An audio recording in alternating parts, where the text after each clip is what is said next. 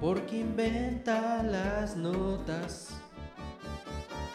Es de mola. Es de mola. Es de mola. En el periodismo lo conocen a un magnífico chismosín. Arma siempre muchos montajitos que parece un pinochín. Todos lo conocen, Loretito, porque inventa las notas.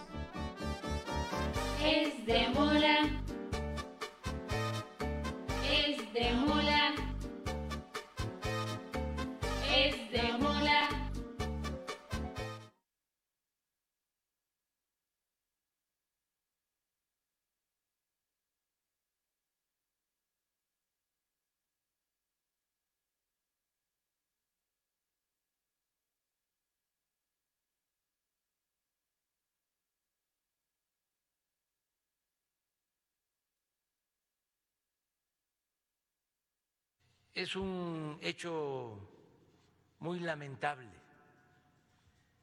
eh, el que un eh, exsecretario de la Defensa eh, sea detenido, eh, acusado por vínculos con el narcotráfico.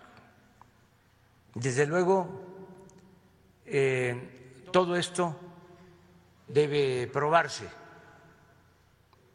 No podemos adelantar vísperas, no podemos hacer juicios sumarios, son procesos legales en donde las personas acusadas tienen derecho a la eh, defensa. De acuerdo a la información que nos llegó, hoy eh, van a dar a conocer los eh, motivos por los que se le detuvo al general Cienfuegos a las 2.30 de la tarde, hora de, de Estados Unidos.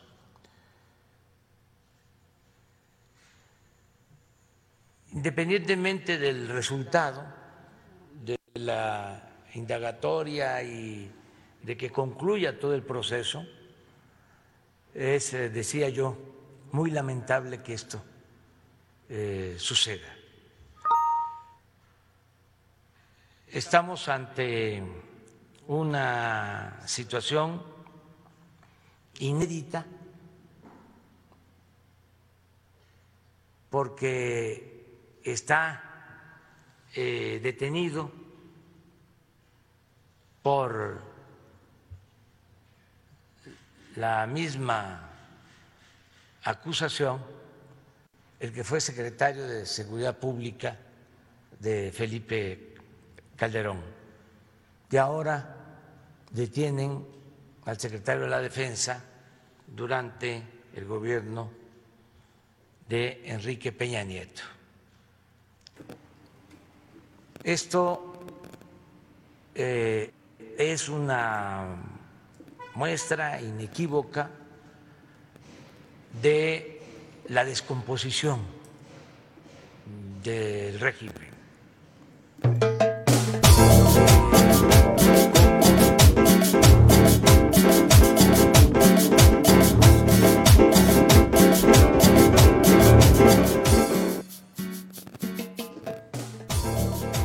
Y ya estamos aquí en Tribuna de Necios, regresando de las cenizas como el ave fénix.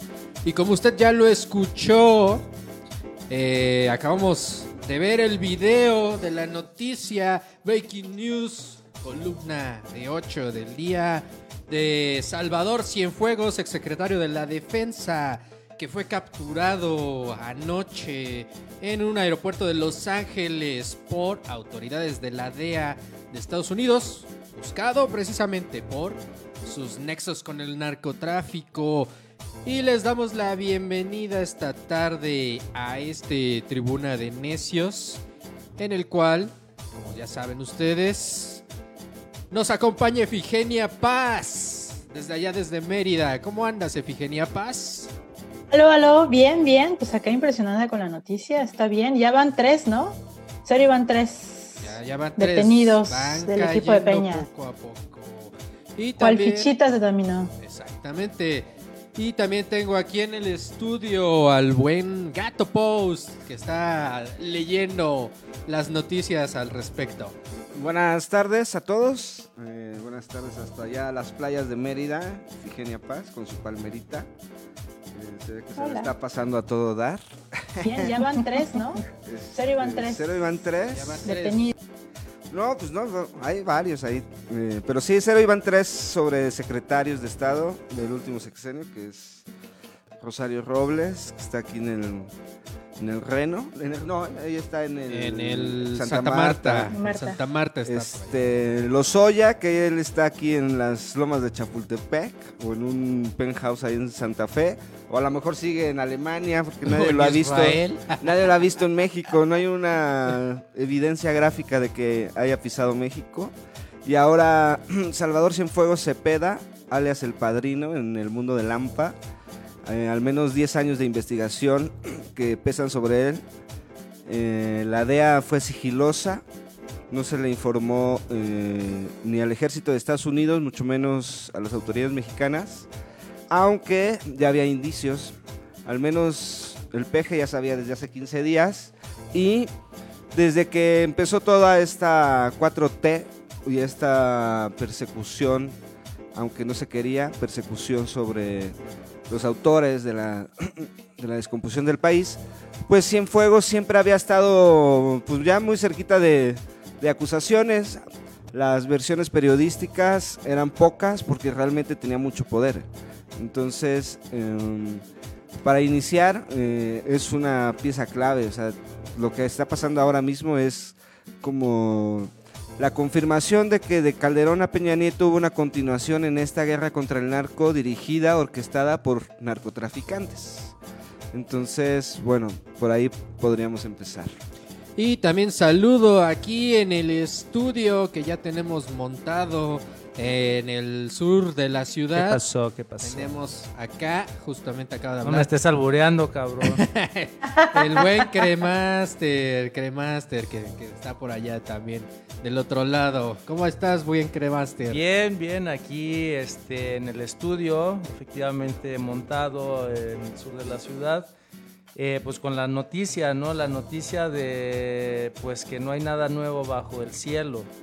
Eh, yo ya vi esta serie, eh, de hecho en Netflix hay México. hasta de, de diferentes, ¿no? Está del Chapo, está la de eh, Narcos México. No, bueno, pero aquí supera porque es inédito, es la primera vez de que un general está detenido. Nos tendríamos que remontar casi casi a los tiempos de la revolución o tantito antes, cuando las guerras intestinas, guerras civiles en México, eh, pasaban por el aniquilamiento del entonces o quien entonces ostentaba la dirección del ejército mexicano.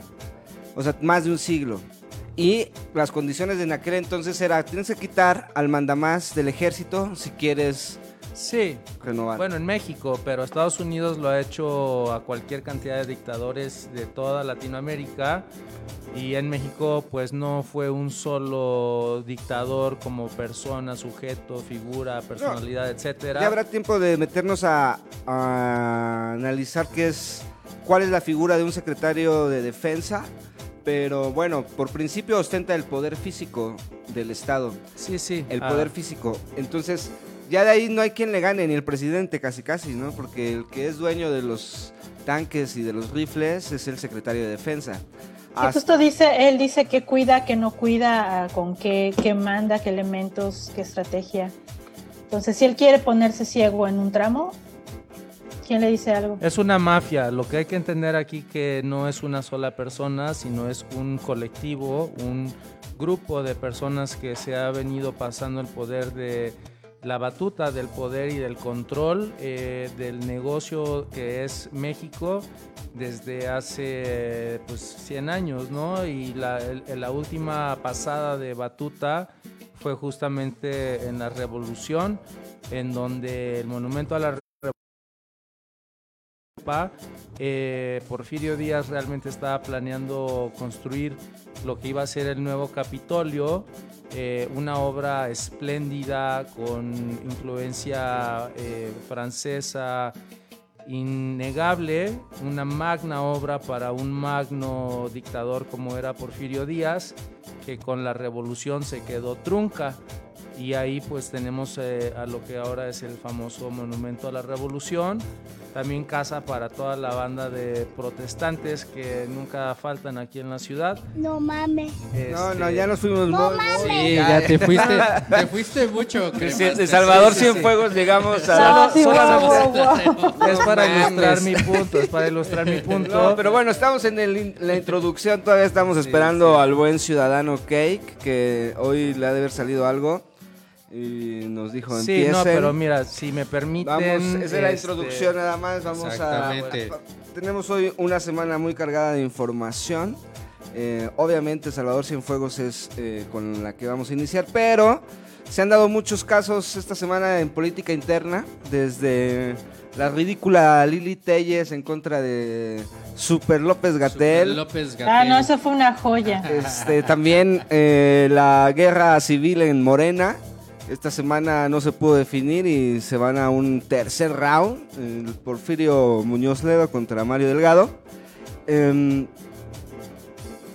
y tenemos que México está libre de México libre. Sí, tenemos, tenemos varios temas en la mesa. El primero pues es este, el de Salvador Cienfuegos.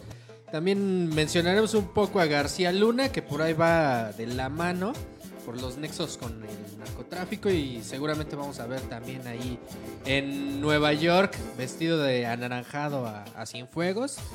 Eh, tenemos por supuesto México Libre esta tarde en Tribuna de Necios. Vamos a hablar de esta bendita desaparición de que más bien bendito aborto porque ni siquiera dejaron nacer a los de México Libre y por supuesto también estaremos hablando del robo de vacunas eh, y algunas Y los quesos que no son queso. Ajá, Y los yogurts que- que no son yogurt. que ya, ya parece que, se desató la guerra de los quesos aquí en México. bueno, y en lo que esperamos a ver si se conecta en una de esas el ciudadano Cake, pues sigamos hablando de, de García Luna y estos temas de seguridad. Ya puedo Eh, acabar con mi punto. Pero llega vamos punto, a por favor. todavía no- todavía Ah, no bueno, pues es que quieres terminar hablando del clima partiendo de Cienfuegos. hombre. Oh, pues estaba a una sola palabra de hacer mi punto, pero A ver, llega al punto, Cremaster. ahorita regresamos. Ah, bueno. Ya se Bueno, fue el Cremaster. es- Vámonos con el gato post. Es sensible. eh, iniciar saludando a la banda que nos ve. eh, el buen eh, Oscar, René Romero, Suri Los Baez, cinco incautos. Noc. Mis eh, tías. por ahí hay unos amigos que también se están conectando en un bar. Entonces, ahí vamos. eh, muchas gracias por su apoyo, por sus cooperaciones, por seguir nuestras redes, Tribuna de Necios y las empresas que nos patrocinan, como Arteficio, como San Juan News y el Gato Post Company. Muchas gracias. Este es el capítulo, si no mal me, si no me equivoco, número 15 de Tribuna de Necios. Y bueno, vamos a empezar. Querido Búfalo Tatanka. Así es, vamos a empezar con este Tribuna de Necios ya en versión en vivo, que todo el mundo puede disfrutar en distintas plataformas, desde Spotify hasta eh, iTunes, Facebook, Twitter y en todos lados, y ya se me fue. Pero... Vámonos a analizar el tema de seguridad en México. ¿Qué está pasando? Están cayendo exsecretarios, una cosa súper inédita. Aparte son primeros mandos, o sea, nunca habíamos visto que gente de primer nivel muy cercana a los presidentes, en este caso Cienfuegos con Enrique Peña Nieto y Calderón, eh, por el lado de, de- de García Luna, pues están en la cárcel prácticamente y muchos derechairos que nos estén escuchando por ahí van a Están decir, callados. o dirán, "Ah, pura simulación, esto es un circo, no sé qué. ¿Por qué los detiene Estados Unidos y no México? Exactamente, pero a ver, o sea, mi buena Efigenia Paz allá en Mérida, ¿cómo ves estas detenciones? Eh, ¿Crees que tengan Pues- impacto? Sí, completamente. O sea, y hay una ruta muy clara para dónde van, ¿no? O sea, es un ajedrez que va moviendo y van cayendo este, las fichas alrededor del rey. Y vamos a ver cuántos movimientos más le faltan a Cabecita de Algodón. Pero tú crees que esta es una movida del PG? Creo que es, es, un, es un mix. O sea, toda esta estrategia este, le conviene tanto a México como a Estados Unidos. Las cosas que hay detrás de todo lo que está pasando, pues creo que van más allá de lo que podemos ver, evidentemente. Aunque Lo seguro el Gato. Post tiene unas excelentes teorías al respecto. Él es experto en ver más allá de lo evidente. Sí, exacto, tiene la espada del angurio. Ah. Entonces, este, pero sí, claro, es muy conveniente dar estos aciertos y ese nivel de detenciones.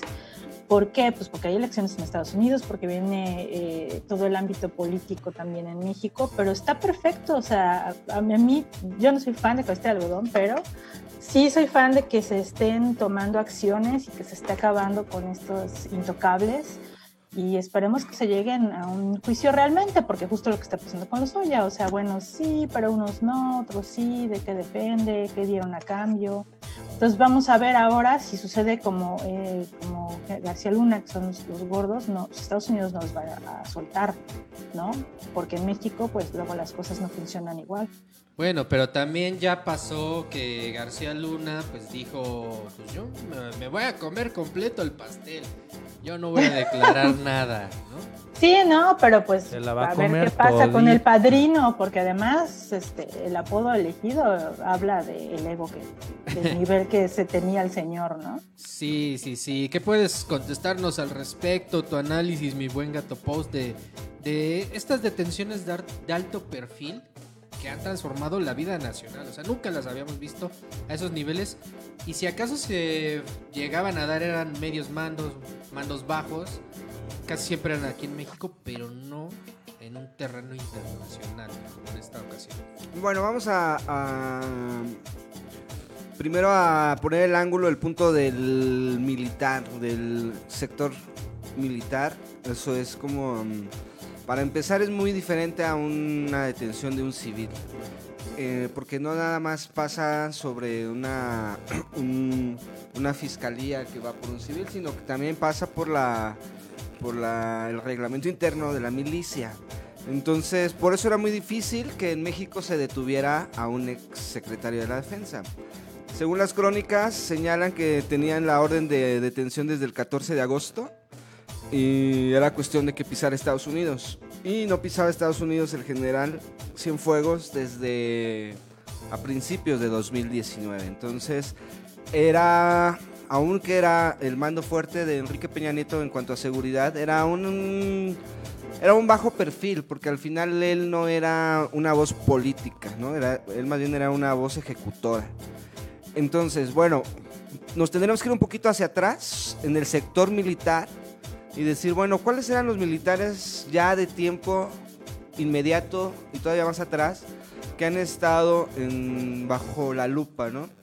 Los anteriores inmediatos son el general León Krawitz, que fue el, el mero mero del Estado Mayor, ya ahora extinto Estado Mayor Presidencial, y que fue el responsable número uno, porque al final era su puesto, la salvaguarda del petróleo mexicano, del huachicoleo. Recordemos esta primera acción del PEJ y la 4T en enero del 2019, cuando empieza a combatir el huachicol. Bueno, León Krawitz es el número uno y digamos que era el militar de más alto rango señalado, incluso eh, prófugo.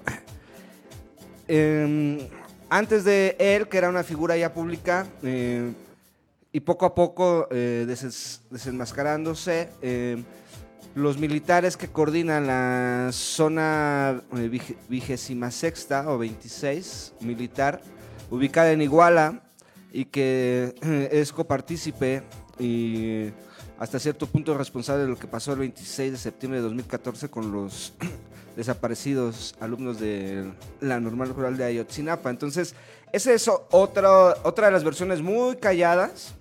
Eh, recordemos que también hay casos como Tlatlaya y Tanuato que eh, es una participación directa de los militares. Pero bueno, eso fue muy callado por la prensa, medianamente se tocó en su momento y medianamente por la jornada, proceso, pero los grandes medios, las televisoras, las radiodifusoras y los periódicos nacionales nunca se han metido a investigar al ejército mexicano y los que se han metido a investigar al ejército mexicano, algunos han estado periodistas, han resultado muertos, algunos desaparecidos, algunos muchos exiliados.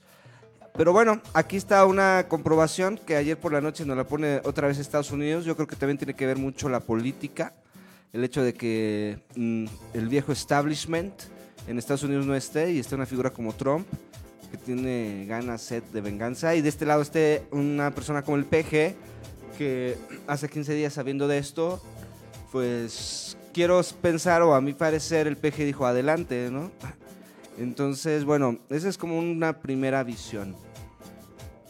Así es. mm, yo creo que sí, también tiene que ver como con estos terrenos de los que estamos hablando y hemos venido tocando en Tribuna de Necios desde hace varias semanas, precisamente con la elección en Estados Unidos. O sea, Trump ahorita va muy atrás en las encuestas. Entonces sí le hacía falta como un golpe. ¿Pero tú crees que Salvador Cienfuegos pueda eh, modificar algo en las encuestas de Estados Unidos? Puede ser, puede ser, Ah. si lo sabe- sa- saben manejar. Yo digo que no es tanto. Va como 10 puntos, 11 puntos de, de atrás de. No, yo acabo de ver las últimas y está menos de 7 puntos y realmente está ¿Se con movió? un más menos de 3, o sea, estaría ahorita a un punto a dos y eh, ya van dos columnistas, al menos esta semana después de que dio positivo a COVID, eh, que dan ganador a Trump. Que decir, o sea, a tres semanas me... Sí, ya sabemos que quieres que gane. eh, No, yo estoy no, tratando yo- de yo no sé. Sí, no, Yo no- bueno, yo perdón. no sé. Primero no toques a cabecita, ahora no Yo toques no sé, a Trump. yo sé. ¿De qué vamos a hablar ahora? Cabecita de algodón y cabecita de estropajo amarillo. Yo no sé quién quiera amarillas. que cada quien que gane, yo lo único que estoy diciendo son como lo que está en hechos, ¿no? En tu corazón. Medios, columnistas. El gato Y no solo me voy como, oh, los demócratas, John Biden, sin saber quién vergas es Joe Biden. Entonces, bueno, lo gris, quién es lo gris que es Joe Biden, el, el viejo establishment que viene detrás de él con los demócratas y que no pueden y que no dan una y que si no fuera por la pandemia, ahorita mismo estarían desahuciados. Medianamente se están Sí, dando es chance por la pandemia. Pero Bueno, ve- ya este minuto números, fue patrocinado por la campaña de Trump. Vote por Joe Biden, por favor. Ah, no, No, pero no, ¿qué he visto a, a Trump hablar nada del tema, ¿no? No, O es, sea, lo, ajá, es lo que yo voy, que Cienfuegos no sé qué tanto pueda darle. Más bien, sí creo que mm, estos procesos no son de la noche a la mañana. De hecho, la operación El Padrino, como lo titula la, la DEA, y que hoy lo publica en siete páginas, eh, al menos las acusaciones, es una investigación de 10 años. Entonces, bueno, eh, tendríamos que echarnos un clavado.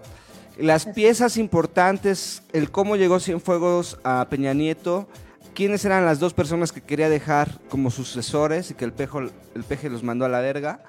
Eh, ese tipo de, de- de historia de la última década hay que investigarla y de ahí seguramente llegaremos a otros hilos. sí. Porque en la política, por ejemplo, Peña Nieto, su enlace con Sedena, ¿quién era? ¿Quién era el hombre fuerte en cuanto a seguridad? Pues no era Luis Videgaray, era Osorio Chong. Entonces ahí hay dos nombres que forzosamente están relacionados a Cienfuegos, Peña Nieto y Osorio Chong. Entonces... Que por mm, cierto, Osorio Chong ahorita anda muy calladito en ese Claro, por eso, Sí, porque él es... claro. Hay un hilo negro que es llevará un- hasta él. Entonces, bueno, eh, se viene más, porque aparte esto, pues como anillo al dedo para el peje, ¿no? porque confirma su discurso de corrupción, como dirá Efigenia Paz, ¿estarás de acuerdo o no con él? te caerá o, o no bien, lo odiarás o no, pero le está saliendo al peje. Porque quién se hubiera imaginado estas detenciones y las que vienen, porque ahora mismo eh, ya nadie negaría, oye, y van a detener a Salinas de Gortari, pues a lo mejor también.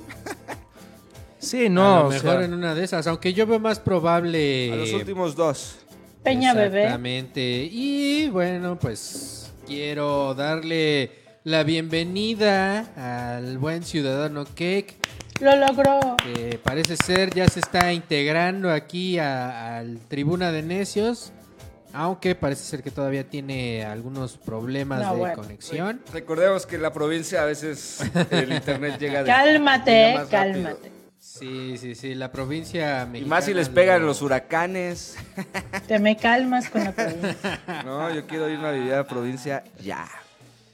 Ya, ya el gato Post se nos está volviendo loco esta semana, ya se está transformando en un, Esta en semana, un güey. hippie, pero en un hippie completo. Este, Digamos que estamos adoptando lo, estamos adoptando las teorías a la realidad, a la así práctica. es. Y pues quiero, enfrentándose a la realidad. quiero saludar a la gente que nos sigue en Twitter, cada vez son más personas. Nos da gusto que interactúen con nosotros y en nuestras encuestas. Aunque la última que pusimos nos dijeron que ya no regresáramos. No, se empató, se pero empató al se empató al final. Eh, también saludo a, la- a la- a los que están ahorita en Facebook eh, siguiéndonos. Recuerden que cada semana, más o menos a las 4, 4 y media, a veces 5 de la tarde, vamos a estar Cuatro y media tirando a las cinco, ¿verdad? transmitiendo este, en el Con introducciones de una hora, Tribuna de Necios. Así es, así entre es. introducción, tema y tema. trago Que nosotros calma, no tenemos normas, somos libres, tenemos, somos los dueños de la máquina del tiempo. Y nos gusta saludarlos a pero todos ver, Sí, está muy hippie el gato. Sí, ya, ya el gato ya lo perdimos. El ciudadano Cake sigue sin poderse conectar. Eh, vamos a, a tratar de solucionar este, este Ay, no Vamos a hacer un poco de ahí tiempo, ¿no? ¿Qué les. Yo- parece? bueno, yo voy, a, yo voy a comentar en lo que se conecta el Sí, buen vas. ciudadano Cake que también otro ángulo para ver esta detención de Salvador Cienfuegos es la reacción de la prensa. Y la reacción de esos columnistas como Carlos Marín, como Sarmiento, y algunos otros que son Ciro, obviamente, que son ya obvios, que están ahorita mismo como entre que no se la cree y entre que salen a defender No, con no, todo. No escuché, no, no viste ayer el hilo que se aventó este. ¿Ciro? No, Raimundo Rivapalacios. Ah, aventó sí lo vi, así, sí lo vi, sí Ah, lo vi. mamalón, pero siempre pues, ponía así como de el gobierno mexicano ni estaba enterado de esta No, no, entonces... es- Cuando hace 15 días más o menos la DEA estuvo aquí firmando acuerdos con el gobierno mexicano para labores de inteligencia, que incluso una de esas labores de inteligencia, lo recordaremos, fue la que llevó en la Ciudad de México a congelar las cuentas bancarias del eh, el crimen organizado que opera acá. No, entonces a mí me llama mucho la atención porque estoy dando cuatro nombres, pero hay muchos más. Y, llegan a afirmar o a, a intentar defender, eh, cuando es de todos sabidos, incluso por otros periodistas, realmente periodistas que se han arriesgado el pellejo investigando este tipo de temas y que han puesto el dedo del renglón. La primera vez que yo, me, yo leí que García Luna está inmiscuido con el narcotráfico fue en 2005. 2006. La primera vez que yo leí sobre sospechas de Salvador Cienfuegos fue cuando Peña Nieto era eh, candidato electo. Entonces... Pero qué sospechas, digo, o sea, podría haber No, no, no, es que, hay, que, no, nadie- que las demás personas no saben, ¿no? O sea, no, es- muchas, no, es que ese, ese es a lo que pues voy. Y, eso no es, sepan, y ese es mi punto, que los medios son cómplices, porque estas figuras que son muy importantes y que tendría que ser un escándalo, se Pues manejan mira, como más, si más fuesen... que cómplices en el nivel de, de- en donde se investiga de calle, es que a veces ni siquiera puedes llegar, puede llegar la información al editor, o sea, ni siquiera sale, ¿por qué? Por, por la amenaza y Exacto, porque exacto. Eh, yo- o sea, ¿cuánta gente no, cuántos periodistas y compañeros no murieron cuando empezaban a dar reportes del, del crimen, de cuando empezaban los zetas, de cuando empezaba toda esta descomposición? Ni siquiera podían pasar de la nota roja o ir más allá de la investigación porque aparecían muertos, ellos o alguien de su familia. Eso es una realidad. Exacto. Entonces, bueno, Pues- esa es como una, uh, una forma de ver y eh, muchos critican al Peja, hasta yo el día que sacó como, bueno, no, yo no lo critico, yo quiero mucho al cabecita del algodón, pero bueno, sí lo voy a criticar ahorita porque eh, ese día que sacó como las columnas de cuántos hablan bien mal, y dices, tiene un porqué, porque tiene un porqué, y, y contesta tácitamente o, o directamente a una columna de Sarmiento en el Universal.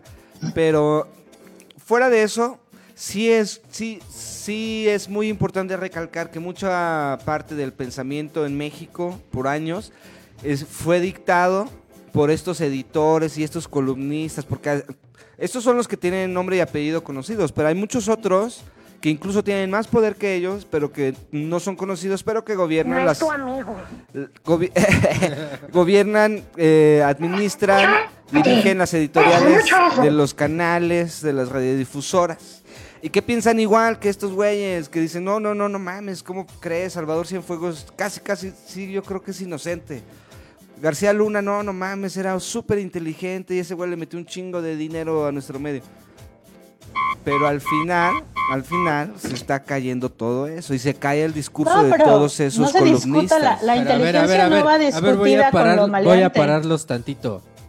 Ya llegó el ciudadano que ¡Lo logró! No, pues bravo, ¿eh? Bravo.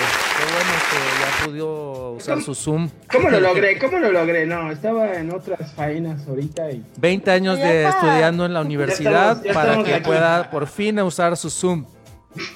El A ver, de la ciudadano. Mexicana. Ciudadano que eminente este profesor de la Academia Mexicana De las comunicación. de la comunicación. Estamos hablando de la detención de Salvador Cienfuegos y la caída de estos alfiles de la seguridad mexicana en anteriores sexenios. ¿Qué opinas de esto? Bueno, de entrada yo tengo una duda. Mira, quítale el mute, quítale el mute, el botoncito que está abajo para Ah, que gracias. sí. Esa era mi duda, gracias. ¿Ya me oigo? Ya, ya te escuchas, ya te escuchas, ciudadano. Ah, perfecto. Ahora sí, ¿qué decías? Que estamos hablando de Salvador el Cienfuegos. torzón de Éntrale. Cienfuegos. El torzón. Pues nada, este, investigación de los Estados Unidos, no de México.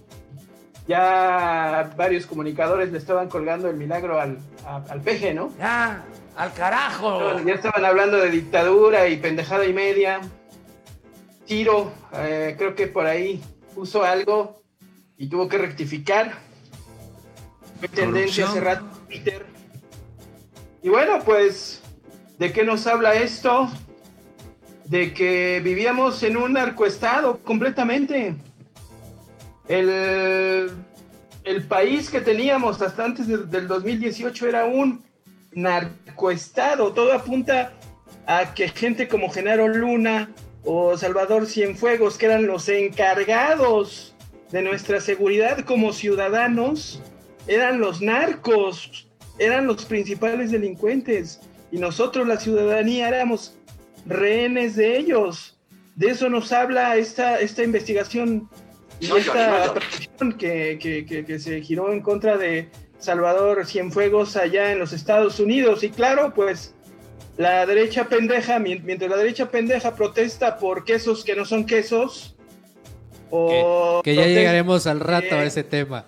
o protesta porque Como el la- queso baste. la queso babas. tragedia de algunos- La gran tragedia de algunos medios de derecha es la defensa de los quesos que no son quesos o la defensa de un partido lleno de trampas y de ahí de tranzas como el de Felipe Calderón que no pasó diciendo que vivimos en una dictadura porque se le negó el partido a estos sinvergüenzas de Felipe Calderón y Margarita Zavala después de una serie de irregularidades a estos parásitos que encabezaban precisamente A este ver, mi querido Vamos a de. Cálmate, nos estás adelantando demasiado. Respira. Respírate. Y entonces, no, que pues nos estoy vas bien a morir, cabrón. Estoy bien emputado, entonces. eh, efectivamente, como decía el gato, la, la agenda para otros pendejos es los quesos que no, que no eran quesos cuando No, la. ya, ya vamos a llegar a los quesos, pero a ver, Ciudadano Cake. eh, queso. eh, parte de, de la importancia de esta detención que es inédita es ¿Cuál es el peso del ejército y las Fuerzas Armadas en el Estado, en el gobierno mexicano, en el Estado mexicano? Bueno, lo estamos viendo, ¿no? Eh, eh, alguien hablaba en, en la octava el día de ayer de una cofradía de militares. Hay, hay unos muy tristemente célebres como el general Acosta Chaparro, Exacto. No le digas así, cabrón. Así se apellida. Así se apellida. Ah, no. Ay, bueno, pues. No hay que juzgar a la gente por lo exterior. Es lo Ya de me cortó la, la inspiración pronto. este.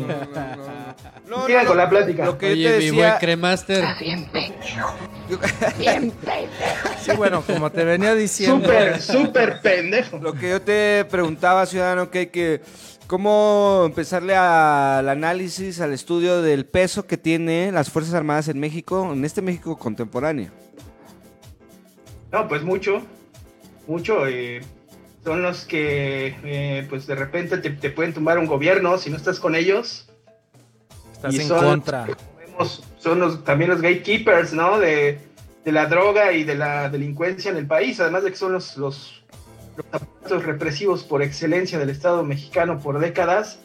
Y pues a los militares siempre se les ha tenido mucho miedo, con razón de sobra, y se les ha traído aquí al grado de que eran intocables. Y bueno, lo siguen siendo porque pues, si realmente vemos es los Estados Unidos quien está mandando a, aprender a, este general y no, no el gobierno de México también, ¿no? Pero bueno, también hay, bueno, quiero suponer que sí hay un una un respaldo de que México sí se enteró de esta eh, orden de, eh, de detención girada el 14 de agosto pasado y no hizo nada por defenderlo, ¿no? Exactamente. Exacto. Ese, ese era mi punto que eh, hace miles de años quería hacer. No lo dejábamos hablar. A No me ver. dejaba ¿Iba a llorar otra vez? Estamos en la Tú también dices puras pendejadas, ¿cómo te vamos a dejar hablar, cabrón? Por estar esperando al ciudadano que gracias al Señor se pudo conectar. A Eh, ver, ci- cierra tu idea, mi buen este. Sí, bueno, es que hay- tenemos prisa, ¿verdad? Yo creo que tenemos prisa. Y pues aquí el búfalo, que es el controlador del tiempo de cada quien. Controlador de Somos el los dueños. mensaje. eh, es el, con- el que tiene el control, Recuerden que somos los dueños de la máquina del tiempo. dueño de los medios de producción. Entonces ya se cree dueño del tiempo de la gente, pero no es así. Así que me tardaré y hablaré pausadito Ah, no mames. como el señor presidente No de corrido. para que quede claro lo que quiero decir. Esto ya lo he visto en la Un televisión, país y un pueblo digno, libre. en, en Colombia, en Venezuela, en Panamá, en Argentina, en donde sea. Los grandes pinches dictadores militares eh, han caído ante la justicia de Norteamérica y sus fuerzas democratizadoras y de libertad. Eh, en La- México. La justicia de Norteamérica, ¿te refieres a la justicia de la CIA? Sí, hay, una, hay un tono ahí de ironía y sarcasmo que espero que tus años de entrenamiento en el lenguaje este, te hayan permitido captar.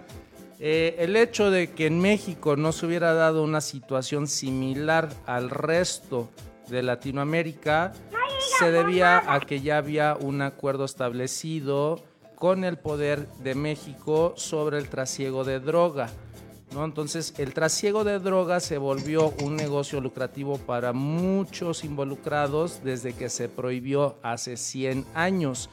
Conocer la historia de la prohibición de las drogas y todo lo que se desencadenó a partir de ese momento, hace 100 años, te ayuda a entender este tipo de situaciones y fenómenos que estamos viendo actualmente del el antiguo régimen de control del poder en México relacionado al trasiego y control de la droga, ¿no? Entonces, no es para nada una sorpresa, ¿no? La Que el pinche gobierno y los militares son los primeros en que te dicen deja que pase y no hay pedo, ¿no? La única diferencia es que ahora hay un gobierno, hay una parte del poder en México que no está afiliada a esta antigua eh, hegemonía del poder, en donde simplemente le está diciendo a Estados Unidos, adelante, si se violó la ley, adelante. Aquí no somos tapadera de nadie, ni aunque sea el presidente. Y Estados Unidos, pues no se tienta el corazón. Estados Unidos y la DEA, que esos son unos sabuesos. Ahora mismo, porque parte... Eso es lo que iba a decir, porque cuando le conviene. Ahora Cuando les conviene, Pues porque claro, si, tiene, la- mira, la- si el, si la, si el, si la rata o el culpable es el presidente del país, que es tu principal socio comercial, ¿no? O sea, dices, prefiere, sabes que son unas ratas y asesinos y corruptos y mafiosos, pero pues como son el presidente y el poder en el país, pues ahí es donde utilizas lo que se llama la diplomacia y el poder blando, ¿no? En donde pues... Y usas para traficar cosas que te No, y pre- y exactamente, es país, política y hay otros No, no, no, intereses. no es, como lo dice Cremaster, es mientras las ratas que estén gobernando un país estén conforme al sentido de los intereses de los Estados Unidos, a favor de los intereses de los Estados Unidos, los Estados Unidos no van a meter la mano, pero como lo sabemos, los Estados Unidos están al tanto de todo lo que pasa y se dice, no en México, en todo el mundo, Ahora, no, no, como la CIA. Y todo esto, por supuesto, que ellos lo van a usar siempre a su favor para tumbar este presidentes o, o- o poner gobiernos, ¿no? Ahora, no, pero ¿por qué no, lo habían usado en México? O sea, Porque no estaba, porque, eh, Porque estaba el Clinton, y, claro. Obama han sido cómplices de esto, de esto que está pasando. no, eso no tiene nada que No, ver. tiene todo que ver. Clinton, Porque, ah, porque pues mientras, es que Clinton sí Peña Nieto mota, fue sí, sí. presidente, Quiero ver sangre. No, porque mira, desde los años 80, cuando Camarena, había una parte de la DEA en México in- eh, relacionada con la política mexicana, con los secretarios de Estado, con... Hillary Clinton. Entonces, desde Bill Clinton, que es presidente de Estados Unidos desde el 92, ocho años, después Obama y después el intento de Clinton por regresar, ese viejo establishment Una conspiración de ese, drogadictos. ese viejo establishment quien firmó el plan Mérida, ese, ese viejo establishment que organizó el Rápidos y Furiosos, que llenó de armas a los cárteles mexicanos, que por un lado dice no a las drogas, y, eh, no consumas drogas y sí a la guerra contra las drogas, son los mismos que distribuyen la, la droga y lo estamos viendo. Y parte esencial de esto que, está, que sucedió ayer es que la DEA no informó al ejército de Estados Unidos. ¿Por qué? Porque a lo mejor por ahí puede haber redes de complicidad. Y sí tiene mucho que ver la política porque al final ellos están en elecciones y no tanto que esto le dé eh, eh, votos a Trump, pero sí acelera eh, cosas que si a lo mejor en una de esas, no lo creo, en una de esas pierde Trump, se detienen. A lo mejor en una de esas gana Biden y eh, regresa el viejo establishment, el que hizo todas estas malandradas en conjunto con la, policía, el ejército mexicano, y no va más allá. Sí tiene mucho que ver los tiempos políticos tanto en Washington como ahora con el peje. Y hablando de tiempos políticos, es momento de ir una pausa aquí en Tribuna de Necios. Eh, Ah, chinga, ¿ya tan, rap- ¿ya tan rápido o qué? lo que pasa es que Llegas cada- tarde, Acabas de cabrón. llegar. llegas ¿A tarde y ca- cada vez nos ¿A vamos a sofisticar. Todavía la ¿A haces de a pedo. Nah, pues llegaste como 15 minutos tarde, mi buen ciudadano. No, no mames, me tienen que esperar, me tienen que esperar, papá. Pues conéctate No rápido. Ni que estuvieras tan bueno, dirían por ahí. Salud. Este, va- vamos a ir a una pausa en este momento eh, porque pues, tenemos que vivir y tenemos que comer y pues nuestros patrocinadores pues nos tienen Somos que... animales Que aquí no se políticos. ve nada, ¿eh? Exactamente, Pero pero, bueno. Pero bueno, no se quejen y sigan trabajando como esclavos. este. Volvemos a Tribuna de Necios.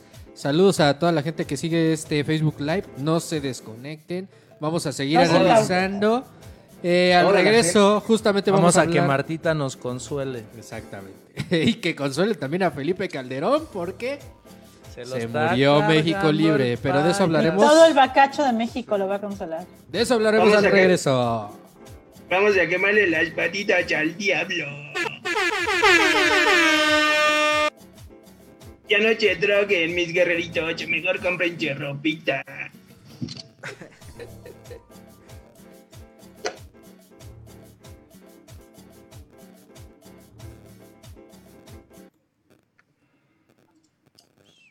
¿Qué pedo? ¿Hay que, ¿Seguimos en esta misma cuenta y no hay que hacer otra? ¿Seguimos o nos reiniciamos?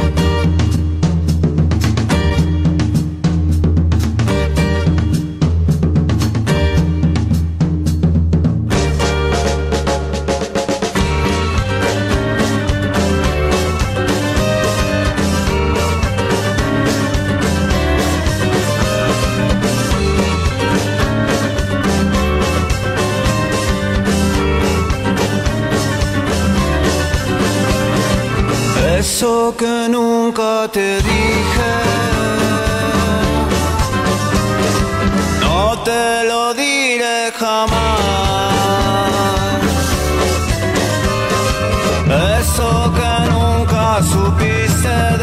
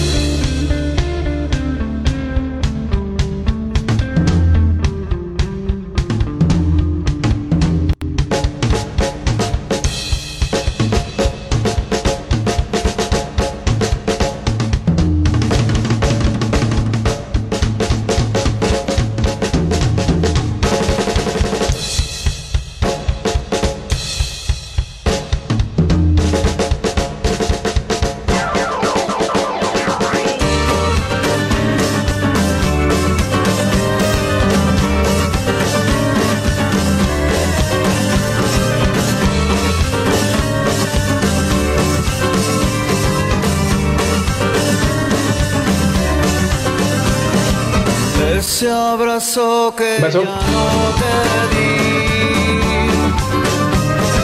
Se lo he regalado al viento. ¿No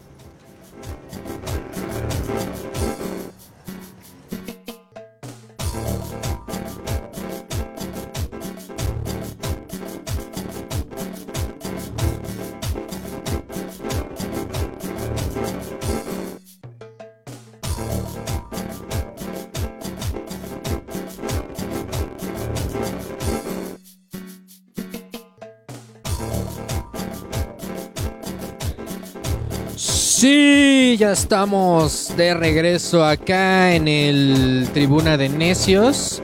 Acaban de escuchar una rolita de la banda mexicana Tente tu Triste. Se llama esto que nunca te di.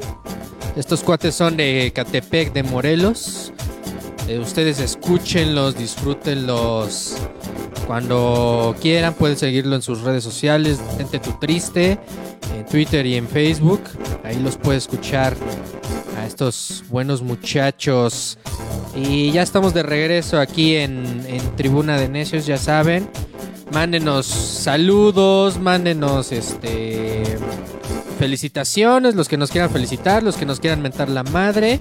Eh, acuérdense que acuérdense que estamos ya transmitiendo aquí en vivo en el Facebook Live todos listos para, para este show de, de- de tribuna de, de- necios. De, que el ciudadano Kate no es bueno para seguir instrucciones. sí, el ciudadano Cake ahí metiéndose en la transmisión de los buenos chicos de, de Tente tu Triste.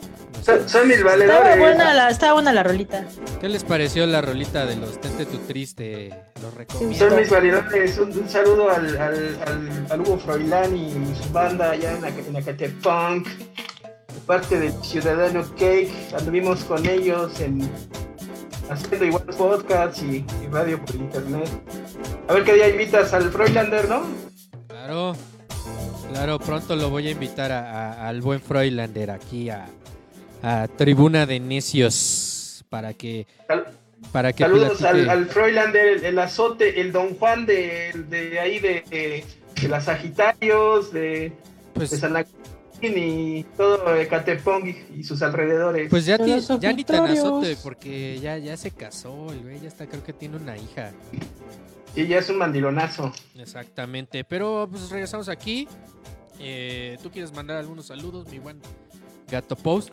Sí, nos están mm, saludando desde la hermana República de Cuernavaca, eh, al buen Rubén Ramos, y también a un queridísimo amigo que por la pandemia se regresó. Murió. eh, se regresó después de estar viviendo casi cinco años en Ensenada y está ahora una vez más en Ciudad Monstruo, al buen Quimbita.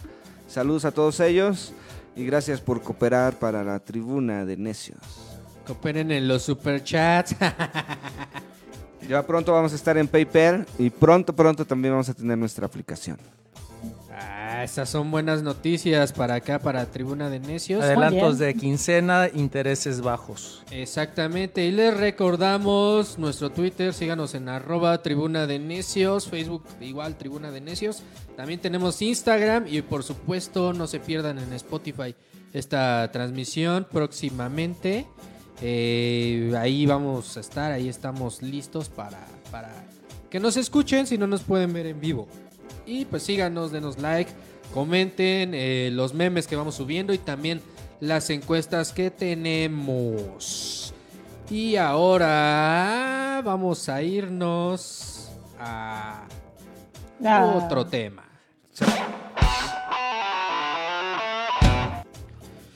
Y ahora resulta que por fin Se murió México libre. Ya nos libramos. Pues nunca estuvo menos. vivo realmente. Eh, No, bueno. más bien, no funcionó. Pero Felipe Calderón pensaba que, que iba a lograrlo, iba a lograr registrar su partido junto con Margarita Zavala. Eh, a- en algunos momentos dudamos, o sea, como que sí nos entró la duda de si iban a funcionar las cosas o no. Eh, todo apuntaba a que quizá en una de esas sí lo lograban, pero pues desde que han estado cayendo todas estas personas ligadas al narcotráfico, ligadas a cuestiones ahí medias truculentas, pues parece ser que hubo una reflexión dentro del INE y ahora dentro del Tribunal Electoral y pues le dijeron bye, bye bye, mi buen Calderón. ¿Qué puedes decir al respecto, mi buen ciudadano Cake? Pues ya, bye, ¿no? Son culos, igual en la caca, el pinche Felipe y Margarita. Todavía querían seguir viviendo en nuestros escenarios. Huevos, ya chingar a su madre, culeros. A su madre. Sí, ¿Saben pinche qué? Margarita tiene, no tiene una onza de simpática, que no mame. Cuando, habla, ¿cómo va a dirigir un país? Así cuando es. a- anteanoche que fue eh, la deliberación ahí en el Trife, estuve siguiendo en vivo el proceso de las votaciones de los consejeros y fue increíble porque había 10.000 ciudadanos conectados en YouTube, eran más de las 12 de la noche y 10.000 ciudadanos conectados en directo siguiendo este proceso como si fuera un, un partido de fútbol. Eh, vimos que al final pues fue reñido. Todavía hu- hubieron tres, eh, tres consejeros que, que votaron a favor de esta infamia, que era eh, el aprobar el partido lleno de irregularidades en el proceso que, que querían enjaretarnos este par de culeros para seguir mamando del erario y seguir viviendo de nosotros, pero al final este, dieron el fallo en, en contra de que, de que se quitaran las restricciones al, al partido y de, y de que se le diera el registro. Y bueno, pues creo que todos lo celebramos en ese momento en, en redes sociales, como si México hubiera ganado un partido, ¿no? Y pues a Calderón no, no hay otra cosa que le pueda decir más que Se la pelo. Lástima, Lástima, Margarita. Margarita. Así es, ese día casi, casi. De hecho, lo señalas muy bien, Ciudadano Cake. Ese día parecía fiesta nacional en, en redes sociales. O sea, salieron los memes, salió toda la gente casi, casi como si hubiera ganado el tri en, en alguno de los partidos de. ¿Sabes qué es lo, mar- lo selección. maravilloso? Que ver cómo la ciudadanía se puede involucrar en, en la vida política activamente del país, como lo vimos en, en esta deliberación del TRIFE hace dos noches, ¿no? En este reality llamado México. Exacto.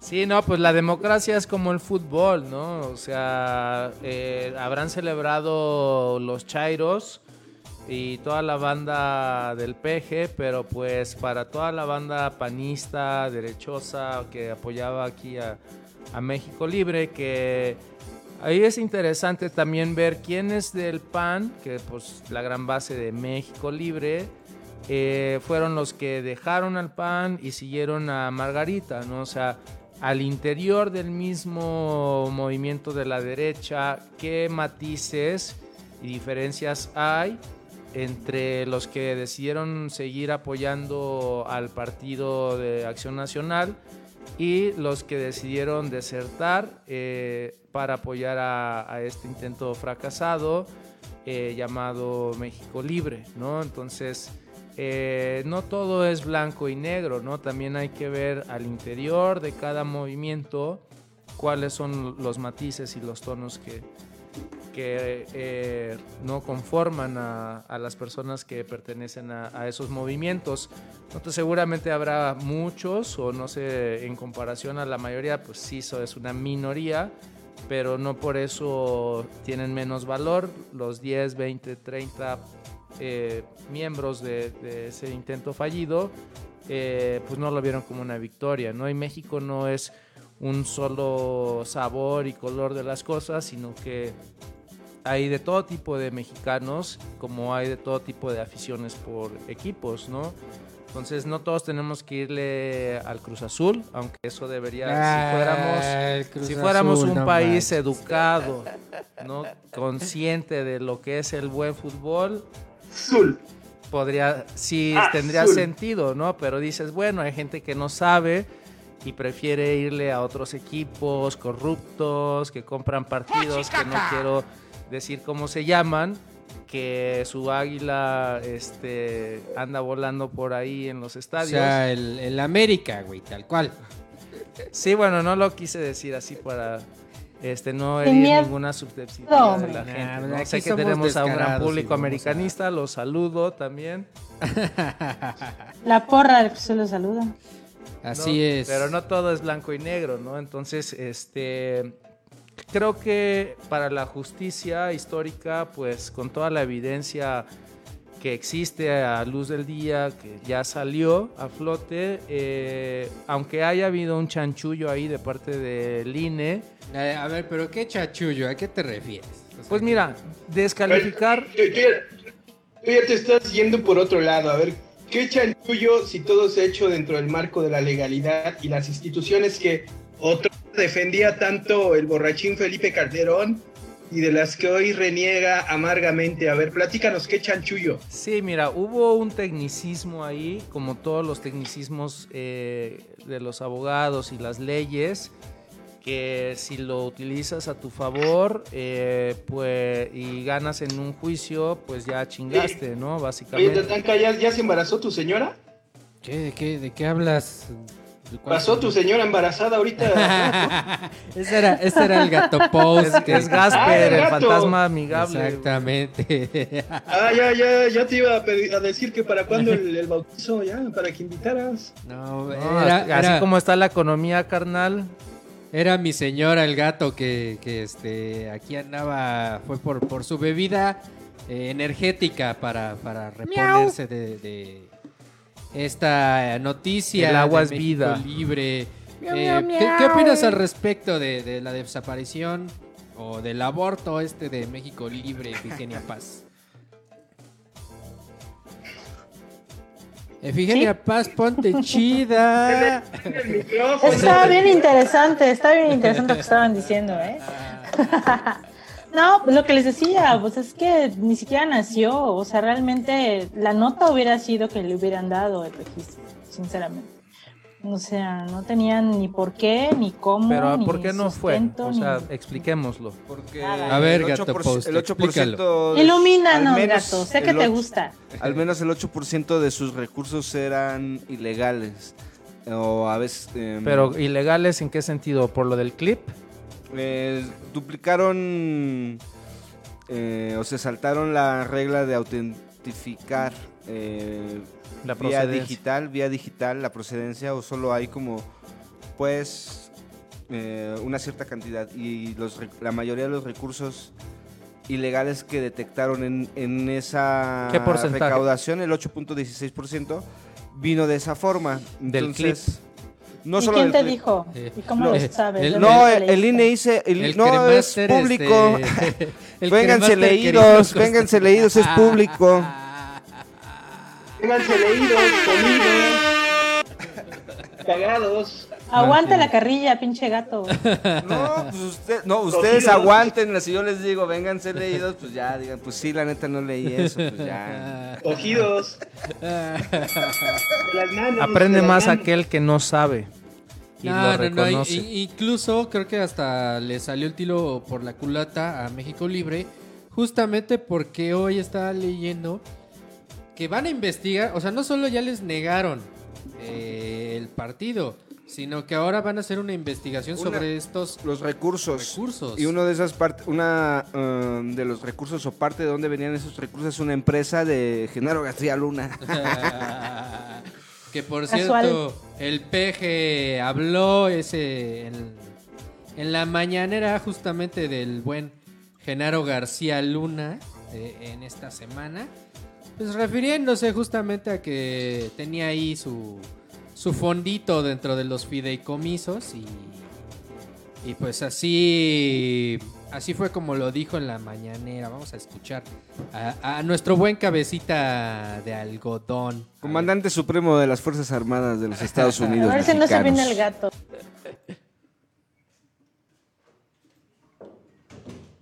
que el señor ¿Qué pedo? ¿Qué pedo? una, una de sus empresas cobraba por un curso de una hora 37 minutos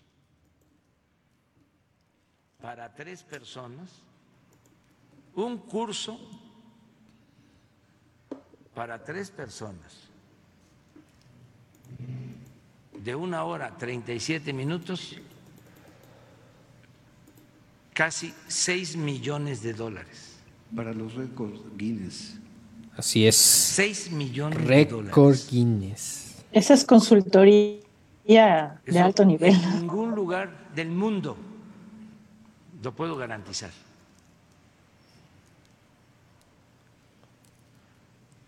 A- ver, este, A huevo. aparecido. Ahí tenemos las palabras de nuestro cabecita de algodón que andaba quemando a García Luna. Y es bien curioso que justo se da esta noticia por allá por el martes más o menos y pues de repente ya estamos hablando de que a México Libre no solamente se le niega el registro, sino aparte lo van a auditar para ver de dónde sacaron esa lana. ¿Dónde estaba Esto, esto no ha terminado. recurso? Esta historia con Calderón no ha terminado. Más vale que vaya haciendo su, su suministro de emergencia de bacacho porque lo va a necesitar. Pero ya, ya Margarinflas anda en los medios, claro, en, en los medios que le dan cabida a, a estas personas todavía como Latin Us, diciendo que, o sea, Marga- ya, ya lo saben ellos, porque ya Margarita dijo que si Felipe va a la cárcel es porque vivimos en una dictadura, ¿no? Entonces, este... No, y sabes qué, es que en las últimas 24 horas ha sido muy vertiginosa la información. Y ya también está trascendiendo, hay una periodista, Ginger Wilson, en Estados Unidos, que ella fue la que dio el pitazo, o es la que tiene ahí los, las filtraciones de la Fiscalía en Estados Unidos. Primero de la detención de García Luna en diciembre, y ayer de Cienfuegos, y ahora ya está, está tocando el tema de Calderón. Entonces, eh, no nos extrañe que pronto eh, pese una orden de aprehensión en contra de Felipe Calderón. Sí, miren, hay que recordar que Norteamérica es un bloque, ¿no? Y con este ¡Que viva nue- nuestra América! nuevo tratado de libre comercio y la evolución de la globalización que está llevándonos a una regionalización, eh, todos los temas de economía y geopolítica, eh, pues los podemos empezar a ver de forma regional. E- Este hecho de la captura por parte de las autoridades de Estados Unidos de altos rangos del gobierno anterior mexicano, de gobiernos anteriores mexicanos, no está desconectada de eh, el tema del de la consulta sobre el enjuiciamiento a los expresidentes. Para nada, podrían verse como hechos aislados, pero con el tiempo vas viendo cómo se conectan eh, los hechos y las cosas, entonces pues es muy probable que esta investigación no es de un día para otro. Eh, el peje ya lo sabía. Eh, seguramente los propios involucrados sabían que Estados Unidos sabía, ¿no? Y simplemente estaban jugando sus cartas políticas para eh, pues evitar este No lo sé, Rick, parece falso. No, entonces como ya pues o sea, fue robar todo lo posible mientras se pudiera hasta que se acabó. Y ya el trasiego de la droga ha sido un negocio pacífico, eh, por mucho tiempo lo fue en México, después de muertes y guerras como en la prohibición en Chicago, eh, cuando se estableció un solo poder que lo manejara, se volvió pacífico, ¿no? Ya no hubo pedo, la droga pasaba, Estados Unidos tenía su coca, su mota, aquí pues todo el mundo se, ¿no? se salpicaba de ese varo y no había de- pedo, de ¿no? Y no había ningún pedo. Entonces, Aco. los gringos saben que el problema de las drogas es un pedote, sobre todo de percepción pública, no de la opinión pública. Entonces, mientras la opinión pública siga pensando que las drogas son una mamada y no sepa ni qué onda, hay drogas buenas, hay drogas malas, y mientras sea ignorante eh, la sociedad y la opinión pública, las drogas, todas las que sean, sea lo que sea una mota, un toque, lo que sea, Destruyen, lo sabemos, lo Claro, sabemos. va- van a estar mal Pero que- vistas y están prohibidas. Nos reunimos a marchar por nuestros derechos también. Es que al final todo, todo se conecta con las drogas. Bueno, bueno, nada más eh, eh, paréntesis y acotación. Sí se le dio el registro al, al nuevo PES y a Redes Ciudadanas, auspiciado por la ma- maestra del Esther Gordillo. Ah, Esa sí es nota de terror, para que veas. No, pero ambos, ambos son amigos de la 4T, entonces pues no, no creo que pase ¿Cuál es el mínimo que necesitas para formar el partido? ¿Cuánta, cuánta gente será? Eh, No pongas eso allá porque sí les da algo. personas para competir. Y para Alerta sísmica. dos millones de personas Alerta sísmica. al menos. Oye, pero nadie te escuchó porque estabas este, eh, hablando lejos del micrófono. Ah, bueno, pasemos al tema de Lili Telles contra Gatel. Ah, Lili Ya están bebiendo porque ya, ya, ya los veo un Ya poco llega todo. nerviosos, Se está, ¿eh? se está volviendo al micrófono. Ya cuando nacen gato. Este. La camadita. Pues No. ya ahorita estamos en la cosecha justamente de nuestras hijitas que sembramos eh, empezando el año. Ya está la primera, ya está, ya subí una foto. Y ahí ya las chat, tenemos en ya. unos frascos. Entonces, y sí prometen, están ahí como un poquito pelirroja. Entonces, pues, se ve bien. Se ven, se ven. Se ve No, guapa. a ver, vamos a tocar, vamos a empezar con la super ridícula de Lili Telles, una actuación, lo que se aventó el martes pasado. Y del otro lado, el Hugo López Gatel Ramírez, super Gatel, eh, dándoles una, unas clases de retórica. Les hablaba y los güeyes no entendían de qué les hablaba. Y pero eh, llama la atención que la figura de la oposición ahora mismo sea Lili Telles. no mamen. Pero ahí, ahí, o sea, su posicionamiento va justamente enfocado a ver si consigue algo en, en Sinaloa. Sonora. Sonora, Sonora, perdón. Sí, pues mira, o sea, es una vieja que le gusta la atención. Se ve que ha de haber sido de las bonitas de su clase, que le encantaba la atención, ¿no? Entonces, eh, todo este show que hace, pues sí, es simplemente por buscar atraer la atención. Y sí, hay gente como este chavo que entrevistaron en un- una de estas marchas de frena, que está diciendo que le están quitando las casas a, a los mexicanos para dárselas a los hondureños. Eh, ¿Y ya te tocó alguna, güey? No, pues estoy esperando, pues sí estoy esperando. Por eso el reclamo, ver- porque además no ve claro. A ver a qué horas. Eh, que pues no tienen ni idea, ¿no? Realmente de la realidad. Y encuentran en Lili Telles, que es una actriz eh, que pues miente, inventa, usa todos los recursos que le dan su bonita cara y su papel como mujer eh, para traer a toda la bola de pendejos como este cabrón que cree que le están regalando las casas a los hondureños. Eh, y pues hay, hay más o menos público eh, para ella. Digo, no digo que sea la mayoría, espero que no, de los mexicanos, pero sí tiene, 12%. sí tiene su, su grupito de personas que dicen, no, claro, a huevo, no sé qué, o sea, si, si hay una Lili Telles es porque hay un grupo de gente que se identifica con ella y eh, pues lo que digo, ¿no? México está lleno de todo tipo de personas.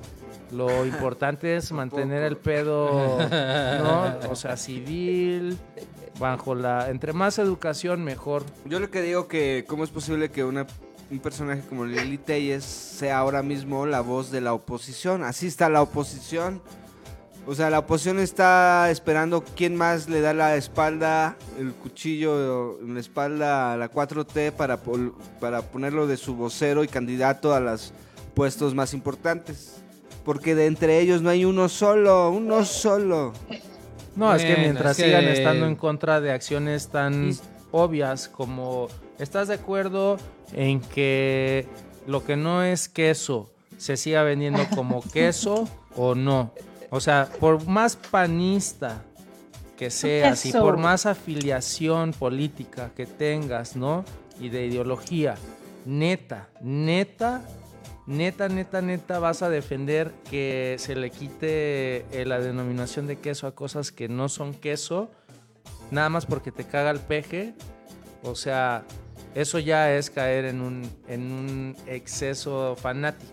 ¿No? A ver, a ver, pero ¿qué opina Efigenia Paz de Lili Telles y este enfrentamiento que tuvo con el buen Hugo López Lagatelo? Más bien, no enfrentamiento, sino No enfrentamiento, o sea, porque tampoco hay que tampoco soy fan del Gatel que ama al gato, pero Uh, este no Entonces eres, ¿de qué no eres cayó fan? en Quiero su- saber de, de qué eres fan. Estoy muerta por dentro y por fuera. No, no es Efigenia Paz, es Efigenia Pan. Ay, acá. Efigenia Pan. Sí, sí, querido, no tengo, Pan. no tengo, no, no tengo amigos del ITAM que lo respalden, entonces ahí te fallé. Pero, es- Pero bueno, Creo que decía trabajó en el, que- en el Independiente, no sé si se acuerdan de este periódico que salió justo de las elecciones del 2006. Eh, vivió muy poco, pero su eslogan era nada sirve, nada avanza, todo apesta. El de la, el de la ciudad de Exactamente. México, no, ese era el centro, era el centro. Sí, ese, ese periódico sí me llamó la atención porque pues bajo el régimen neoliberal en el que vivíamos y donde los presidentes eran impunes a hacer lo que quisieran con los recursos de los mexicanos y tratarnos como basuras, pues sí aplicaba muy bien su eslogan, pero bueno, no, no pegaron. ¿Qué tiene que ver eso con Lili Sí, ¿terminaste? No, no, no, de que la situación a veces sí este, está para llorar, pero bueno, nunca hay que perder la fe, ¿no? En la 4T. A ver, Ciudadano bueno. Cake, después de toda esa disertación pacheca Ah, va. del Ah, cremaster. la, la fe está perdida en todo. o sea, pero bueno, este, Lili Telles. La verdad sí fue, ni siquiera, ni siquiera puedo calificarla como una actuación porque fue tan burda que no merece esa denominación. Fue de pena ajena, fue grilla barata. O sea, le echó ganitas a- al performance que hizo cuando su supuesto ataque. Ahí sí hubo producción, ya pero... llovió, no Por eso, hubo producción, eran otros tiempos, pero ahora sí fue como un alegato barato. Buscaba caer, o sea, buscaba provocar a Gatel y a Gatel escurrió absolutamente todo. No, al grado que al otro día en la mañanera AMLO dijo este se burló Ajá, directa los dos, y descaradamente. Bueno, sí, de se como- burlaron. Sí, se fue la botana. que ¿No se- puedes, ¿No puedes poner curaron. el video, Tatanka? ¿No puedes poner el Dale, video? ponlo, porque la ahí, verdad se la ahí. curaron y ni cómo defenderla. O sea, yo quisiera ahí como mujer así tener un argumento para defenderla y decir, oh no, chava, pero la verdad es que, híjole, nomás no se puede. Sí, sí, se, se pitorrearon. Ah, Miren, ahorita se los busco mientras coméntanos, mi buen cake, en lo que encuentro el, el, el videíto por acá lo tenía. Dale, que Mira, perdón. di lo tuyo. Perdón, este, mi querida Efigenia Pan. Este. Yo creo que de entrada no debe. eh, yo creo que de entrada estamos haciendo lo que Lili Telles busca, que es posicionarse cada vez que hace un acto de estos. Busca posicionar una carrera como senadora en Sonora. Todos sabemos, aunque ella, ella lo niegue, que es la suspirante a, a ser candidata a gobernadora, aunque el PAN la batió.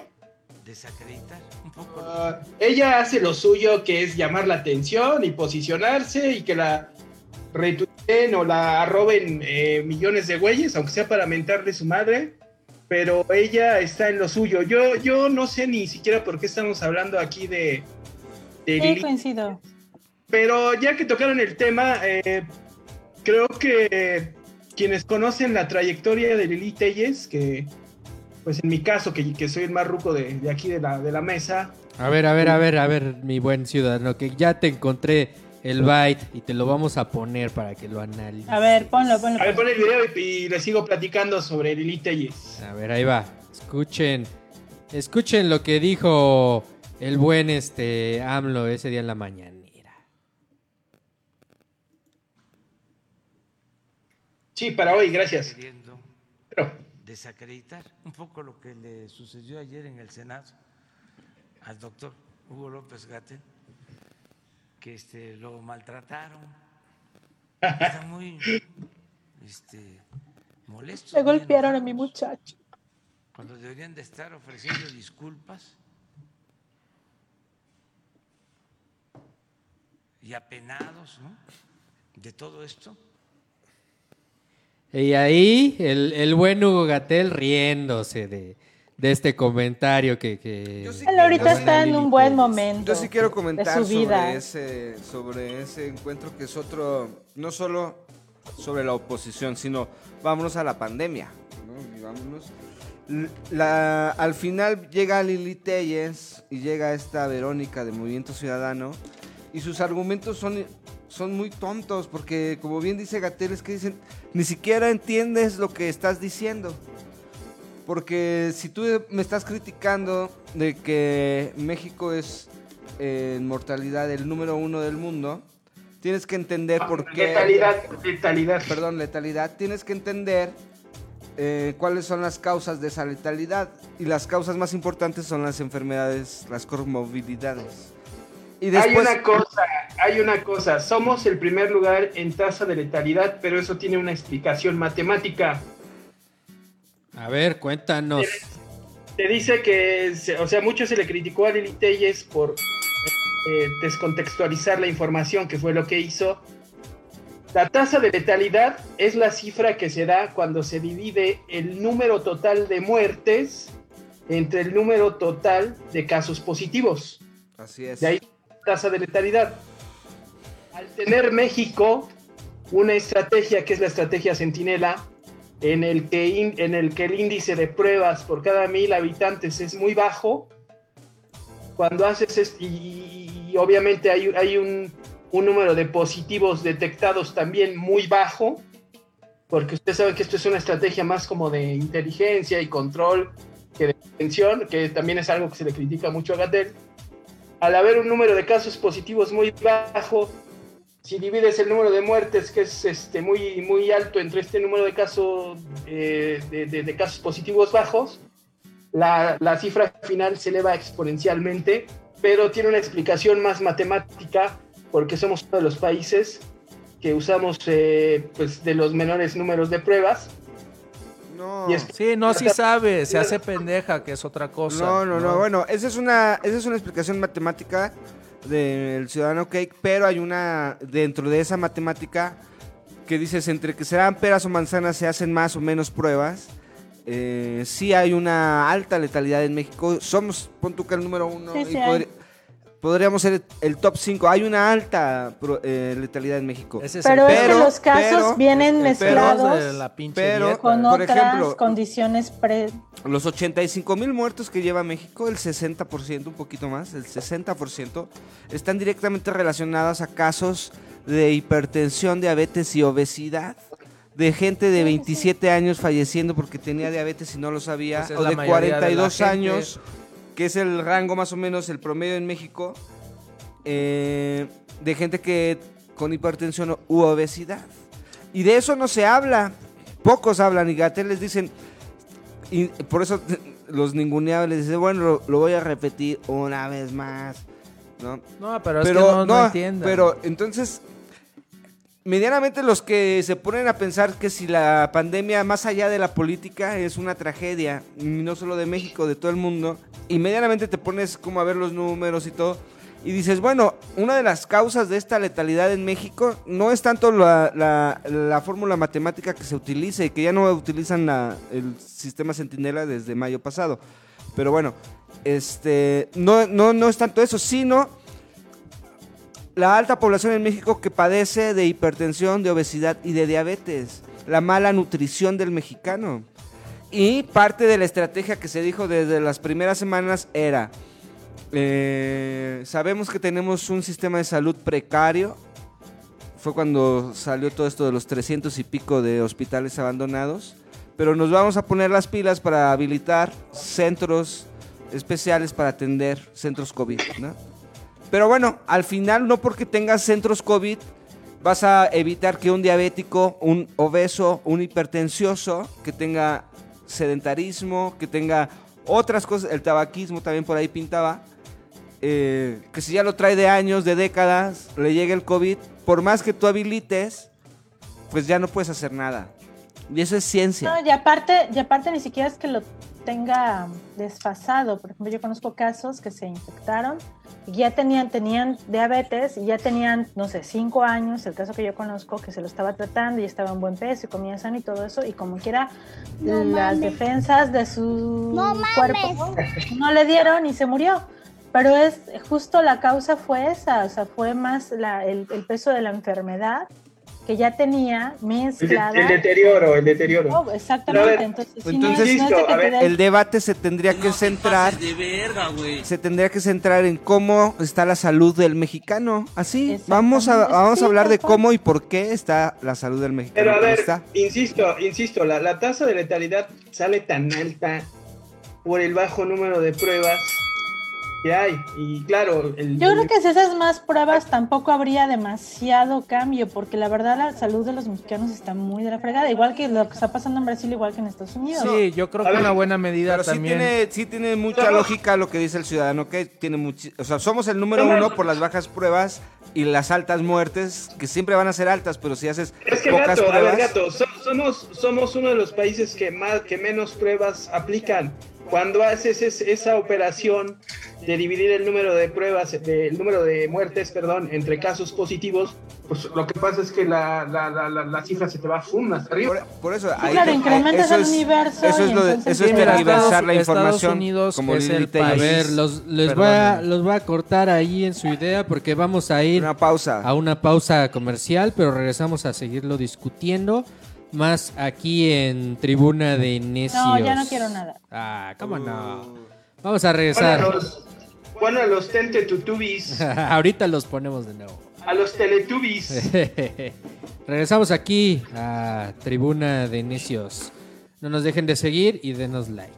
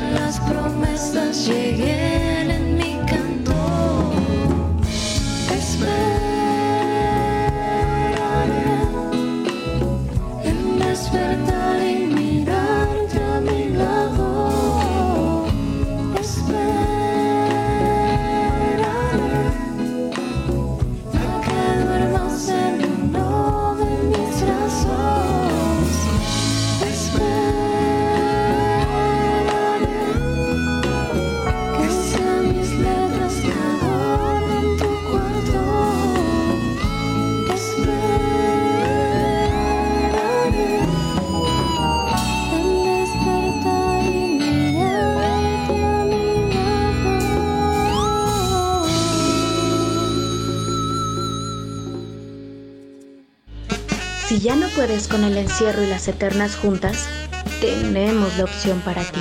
En gatitos esponjositos para acariciar. El único spa en México donde abrimos tus chakras con gatoterapia. Libérate con el suave ronroneo de nuestros meninos gorditos. O aprende Yo Gato, lo más trend entre los influencers. Descarga la app de gatitos esponjositos para acariciar y haz tu cita. Esta es una recomendación de Gato Post.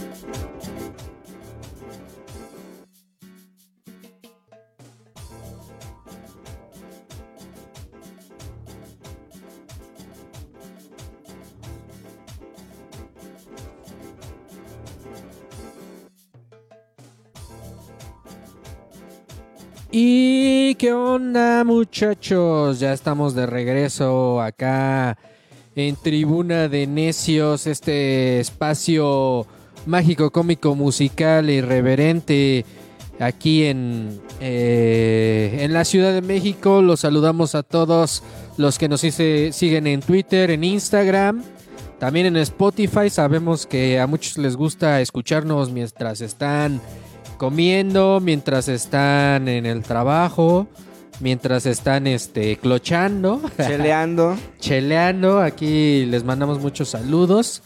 Saludo al buen primo Carlos Montt, que, que le gusta mucho seguir a Tribuna de Necios en Spotify y, y otras plataformas. Es uno de, de nuestros fieles fans, a Olaf Ragnar.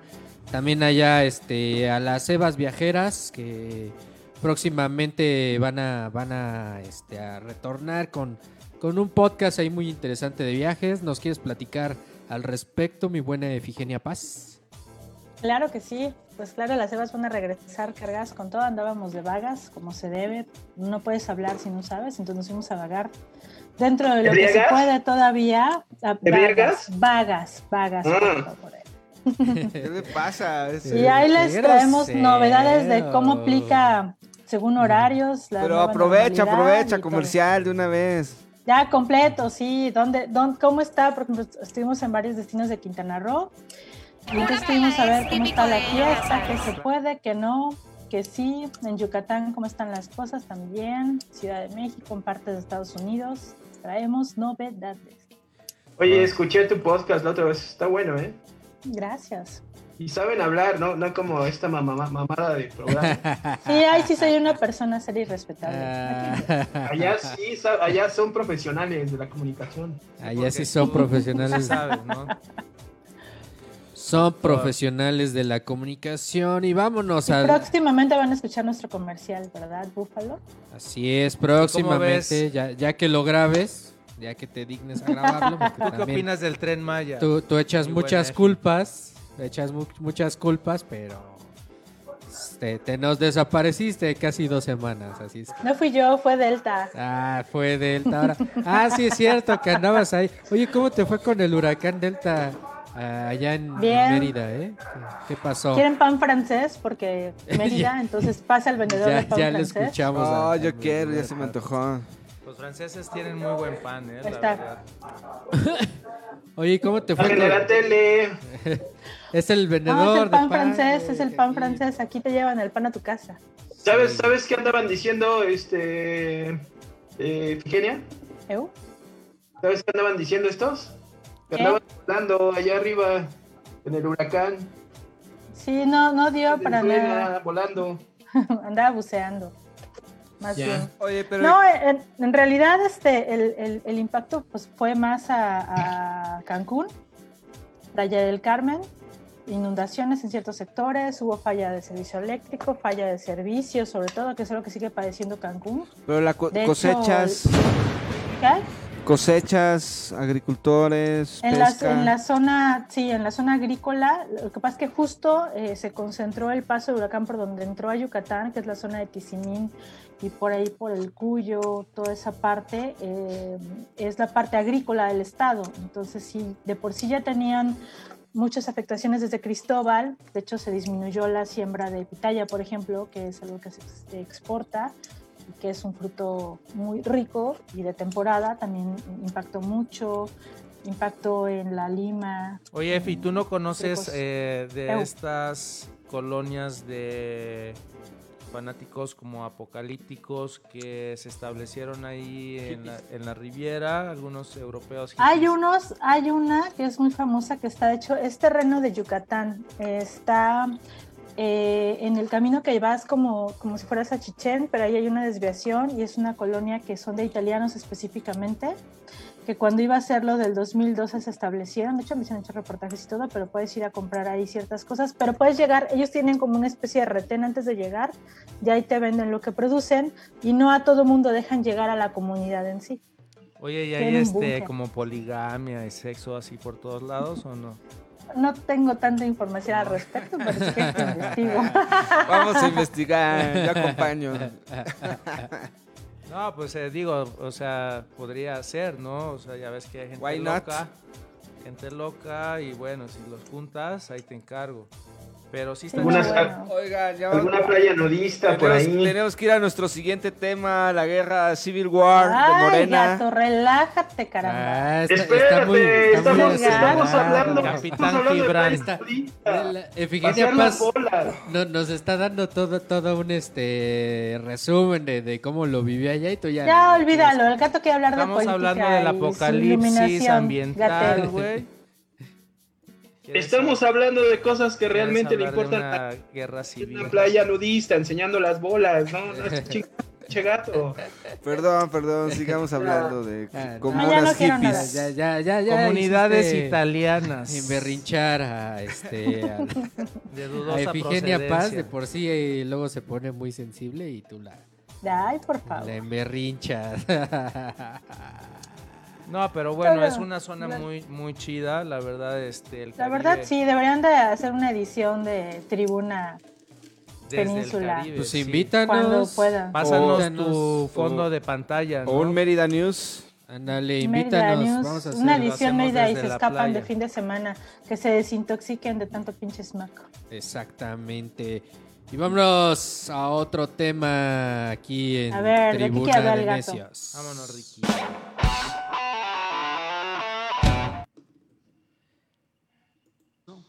Pues se presentó una denuncia, hay toda una investigación, ya se tienen este, testigos mm, que vieron, eh, fueron trailers. Sí. ¿Hubo detenidos? Eh, se tienen a los testigos. eh, ¿Hubo detenidos? Y la investigación la está llevando a cabo el gobierno de la Ciudad de México. Yo creo que Ah, pero no hay detenidos. vamos a tener ya este, los resultados. ¿Y los detenidos? Esto, pues, eh. Contéstale ya. todo esto fue de es la, pura farsa. Del tema de las vacunas, 38 mil que andan por ahí perdidas. En Ya recuperaron de- 67 bolsas, los acaba de anunciar Ernestina Godoy. Ay, ay, ay, el Ah, te digo. breaking news gato. Y están intactas, así que No, se las no, pueden primero- poner con confianza. no son alteradas para nada. La duda era si eran, si coincidían, porque esto se dio a conocer como a mediodía y hace unos 20 minutos Ernestina Godoy tuiteó que coincidían estas 67 bolsas. No desconozco si sean todas las eh, medicina robada, pero eran 67 bolsas encontradas al norte de la Ciudad de México. Yo lo que digo es que si así se están poniendo con las vacunas de la influencia, influen- la influencia. influenza, Influencia de los medios.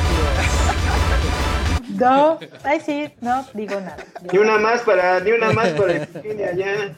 En lo que esperaba que empezara esto, ni modo. No, pero mira, si le Pero rascamos, bueno, si si así le está rascamos con, está con la muy bueno. influenza, este- imagínate cuando, cuando ¿cu- sean las del a- COVID.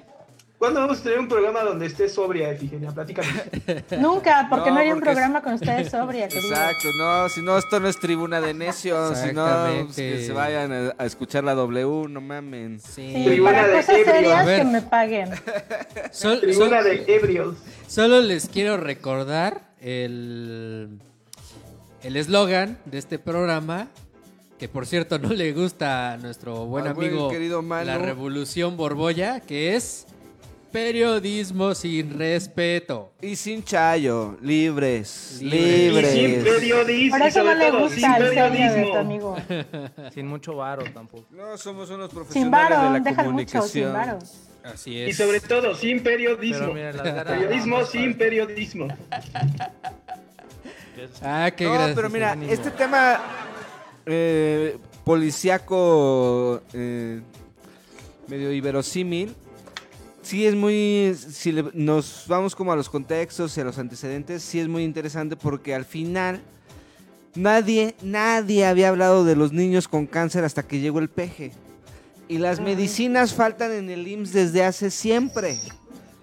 Ahora bien, esto explotó medianamente en agosto de 2019, cuando medianamente también Hugo López Gatel empieza a tomar relevancia en las mañaneras, cuando empieza a desenmascarar la acaparación de estos medicamentos y fue cuando se da el primer encontronazo. Dan nombres de los tres grupos farmacéuticos que eh, tienen el monopolio del abastecimiento al sector público. Y empieza toda una guerra que no ha terminado.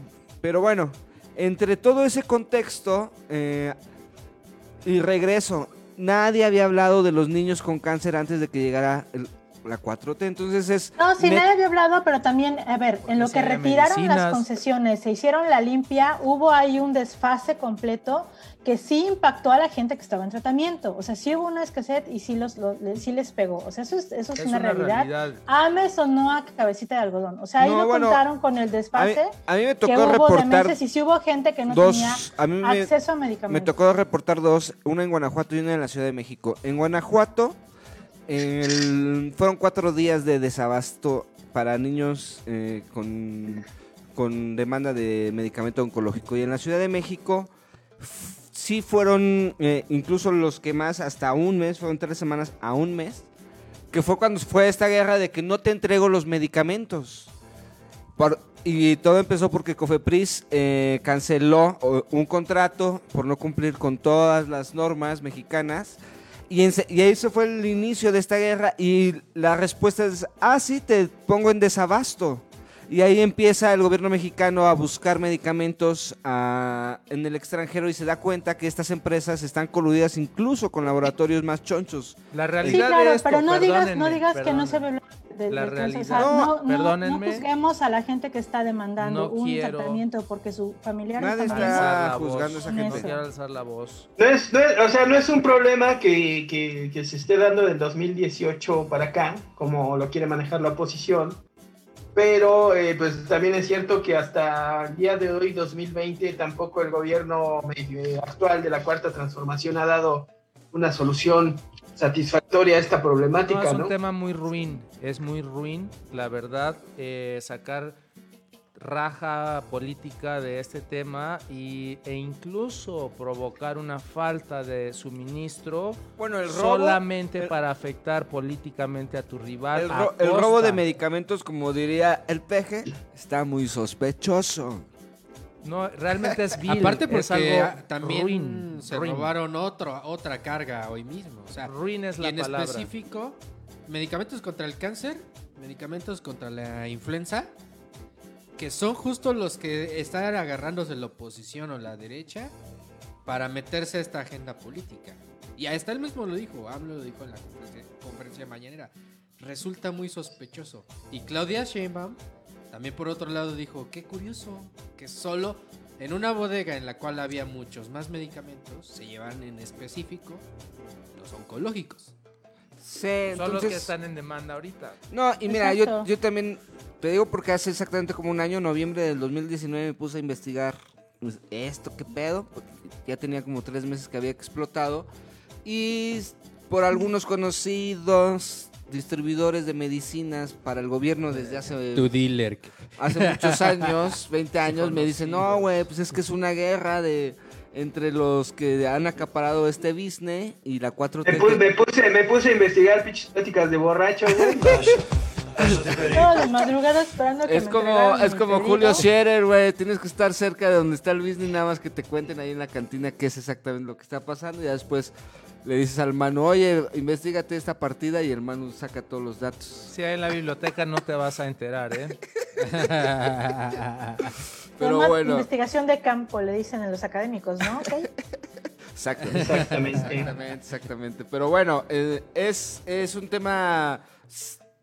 Tendríamos que tener todas, porque las hay. eh, las tres empresas farmacéuticas que están en este conflicto, eh, dos, una mexicana 100%, una híbrida y una extranjera. Las familias que controlan estas empresas, los que son sus directores, a dónde se va su publicidad de estas empresas y quiénes son sus colegas estratégicos.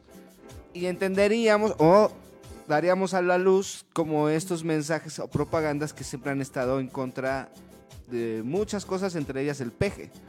Entonces esa propaganda con mucho dinero, muchísimo dinero, porque también es eso, es eh, todo el conflicto es ya no te voy a dar a ti el business. Esto es un negociazo, claro, pero eh, cuando cuando mostraron que el Hacienda compraba medicinas que si tú ibas al mercado estaban en 50 pesos en 2 mil pesos, un sobrecosto del 2 mil por ciento. Y todo eso que se, todo eso se publicó y pasó desapercibido y enseguida empezó ya el golpeteo. Y enseguida también López Gatel empezó a hacer una figura política. Oye, pero gato, pero ya Fox dijo que él no cree en la versión del robo de medicinas. Pero Fox No está ya haciendo su marca de panques pachecos, güey, y, y test para las riumas de THC, güey, de la cannabis. No, ese güey está en Pues ya, otro ya, pedo. ya, ya, ya que, que- que se dé el bajón, ¿no? Porque si en Ya se quedó en el viaje, ¿no?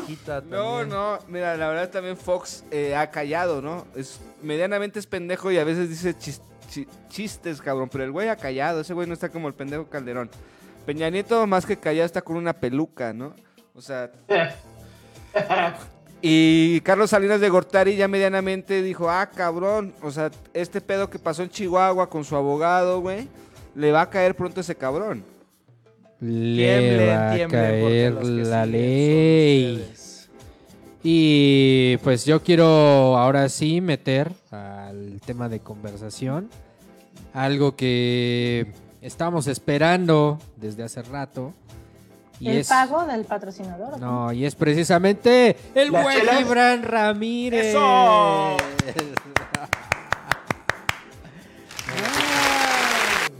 Ahora sí, hablemos de Gibran Ramírez, como, como, como pedían hace rato aquí en. Hablando Tribuna de mujeres y traiciones. No, ya Gibran Ramírez es, su no, pues el mejor amigo de Mario. Delgado. Sí, sí, sí. Sí, ya lo, ya, ya lo vimos saludando a, a Mario Delgado. Haciendo alianzas y pactos. haciendo alianzas ahora que, que Porfirio pues está haciendo su berrinche. Lo dijimos el programa pasado, nosotros y Tribuna de Necios queremos Gibran presidente.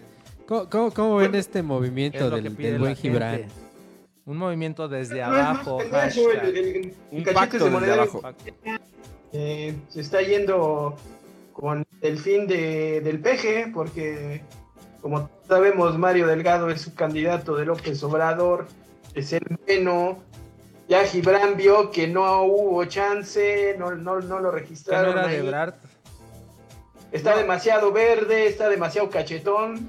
Miren, No, eh, no, no. Ahorita en Pero salen imágenes. buenos memes. No, eso no tiene nada que ver, por- no tiene nada que ver y qué mal que lo menciones, porque al final, por ejemplo, Citlali ya se quedó con la Secretaría General y digamos que Citlali es como el coto de poder de toda esta ala de Porfirio, que quién está detrás de Porfirio, Berta Luján, Claudia Sheinbaum, Ramírez Cuellar, Claudia toda esta Sheinbaum. banda, toda esta banda está detrás de esta ala y que dijeron, bueno, ya, te- ya pusimos en la Secretaría General a Citlali.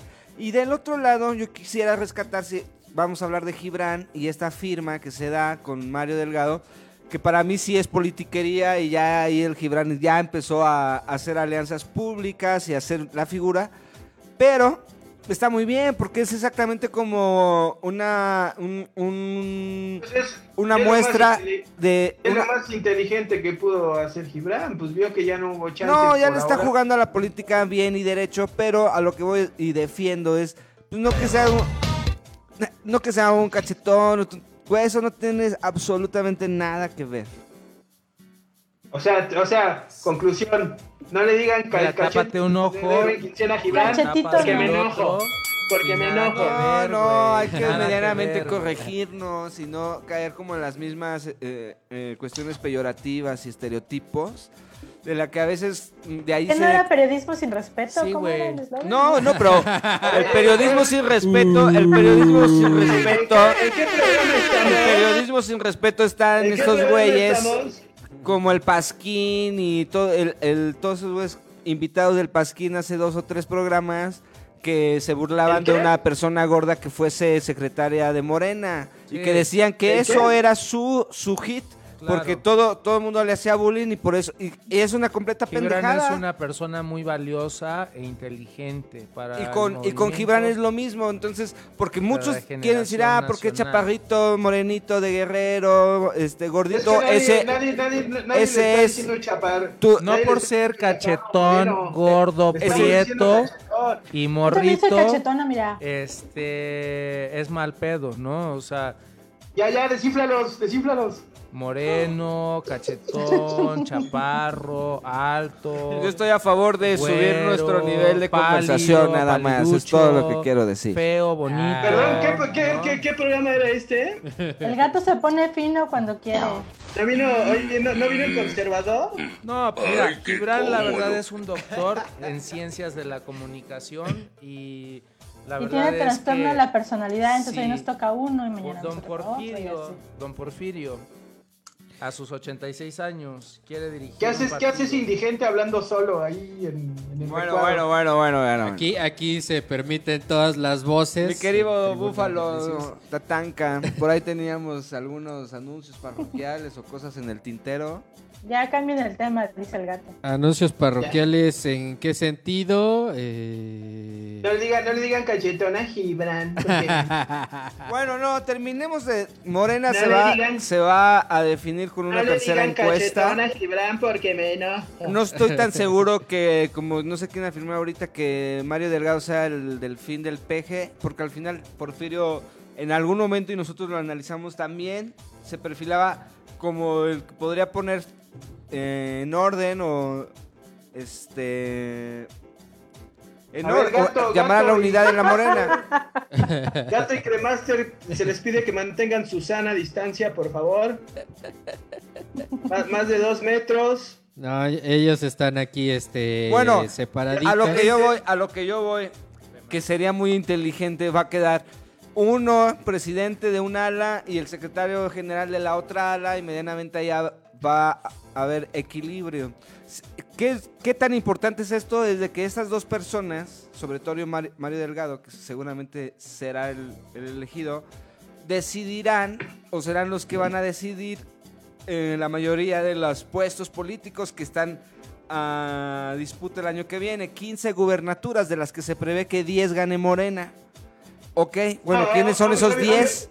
¿Quiénes son Obvio esos? que, Gibran, ob- obvio que Gibran está negociando con el que obviamente a todas luces va a ser el ganador. Sí, el es inteligente, es inteligente. Gibran. secretario general de Morena está haciendo lo, lo correcto porque eh, de repente en Morena se estaban dando con todo. ¡Qué horror, ¿no? No, pero es parte, mira. ¡Qué horror! No, pero es parte de. ¿Qué horror? Sí, pero es parte de. Es parte.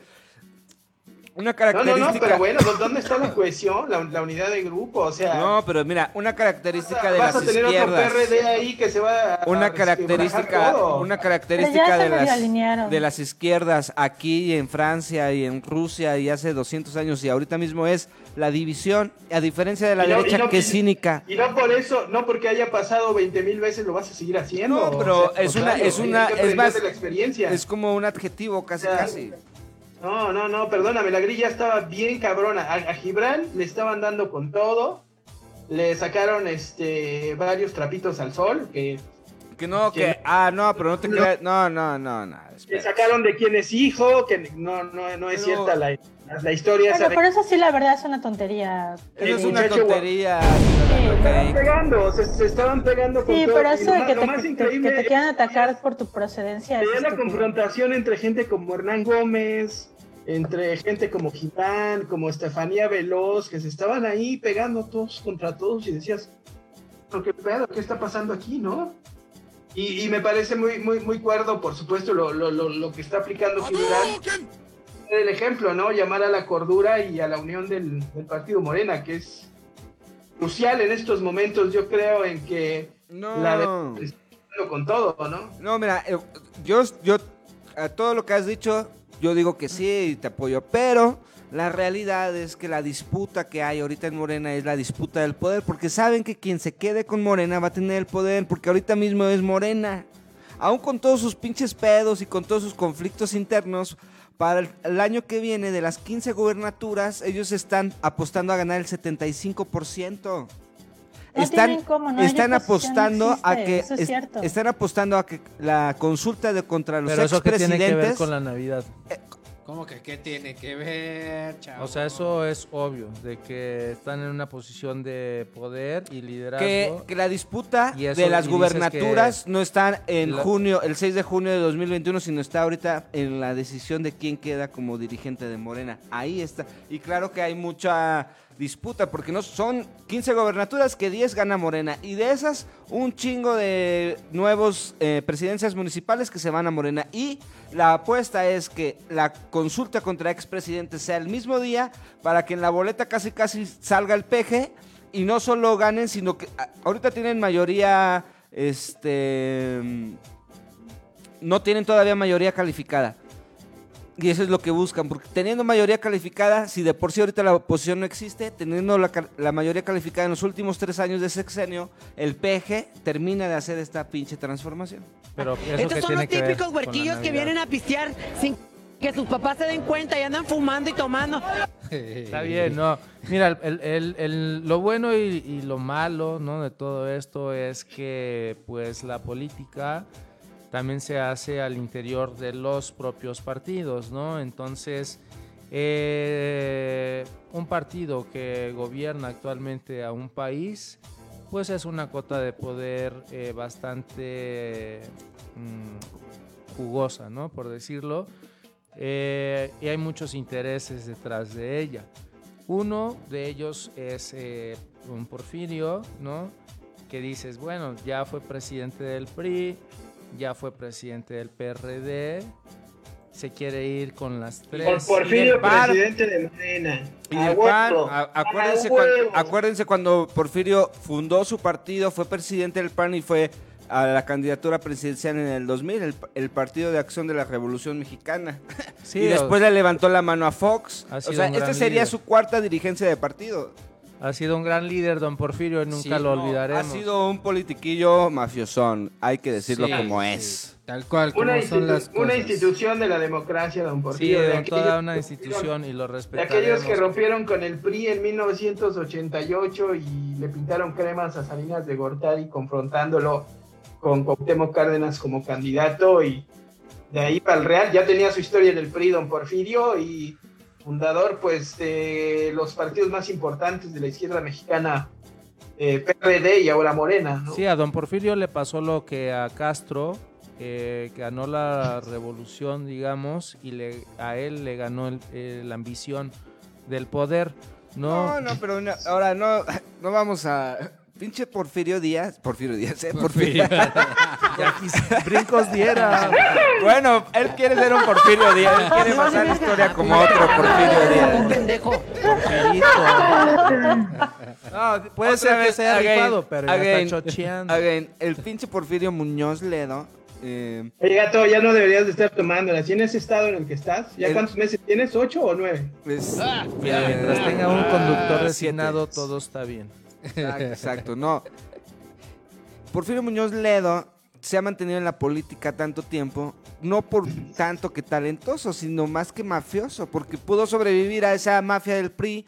Recordemos que en 1968, todavía de veintitantos años, Porfirio Muñoz Ledo era eh, uno de los voceros en la Cámara de Diputados y de los que recibió y, y aceptó y no eh, el informe oficial de Gustavo Díaz Ordaz.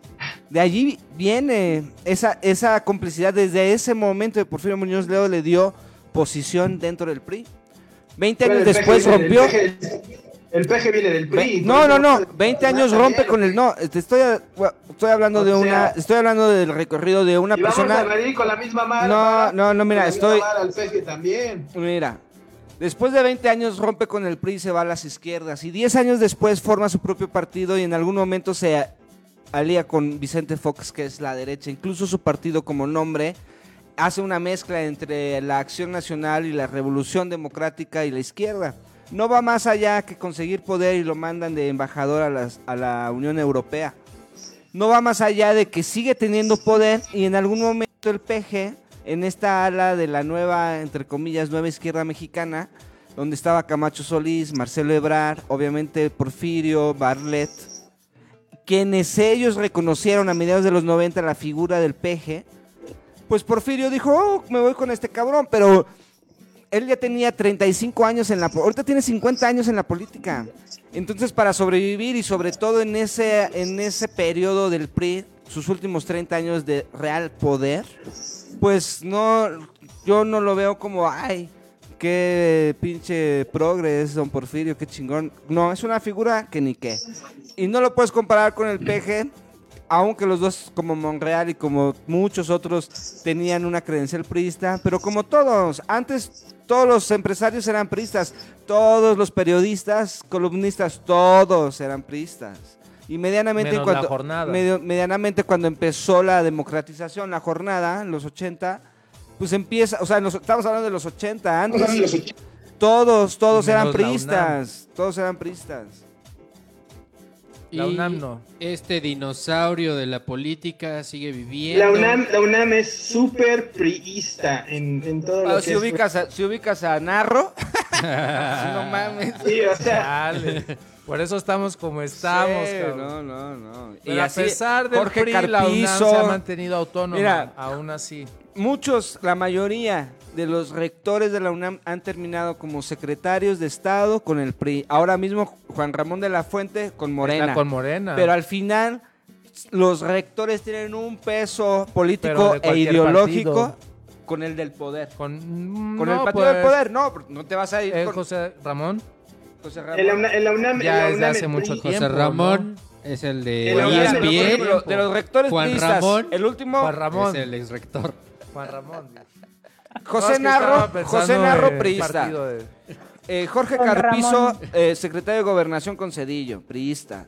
Eh, Juan Barnés de Castro, secretario de Salud con Cedillo, antes de ser rector y repudiado por toda la comunidad por la huelga del 99, priista. Eh, Soberón, en paz descanse esta semana, rector todos los, casi toda la década de los 70, priista, alineado con Echeverría López Portillo. Y así nos podemos ir. Obviamente ya cuando nos vamos al 68 encontramos a Francisco Barrios que marchó en esta famosa manifestación silenciosa y que fue uno de los que rompió con el sistema, al menos en el discurso, en el discurso político. Juan Ramón de la Fuente, que le tocó componer el pedo del 99, que fue uno de los peores momentos de la UNAM en los últimos 30, 50 años, nos tendremos que remontar al 68 para algo peor. Eh, Bueno, ya rola, rola, ¿no? Se te va a encarnar eso ahí. Y bueno, eh, bueno, Gracias.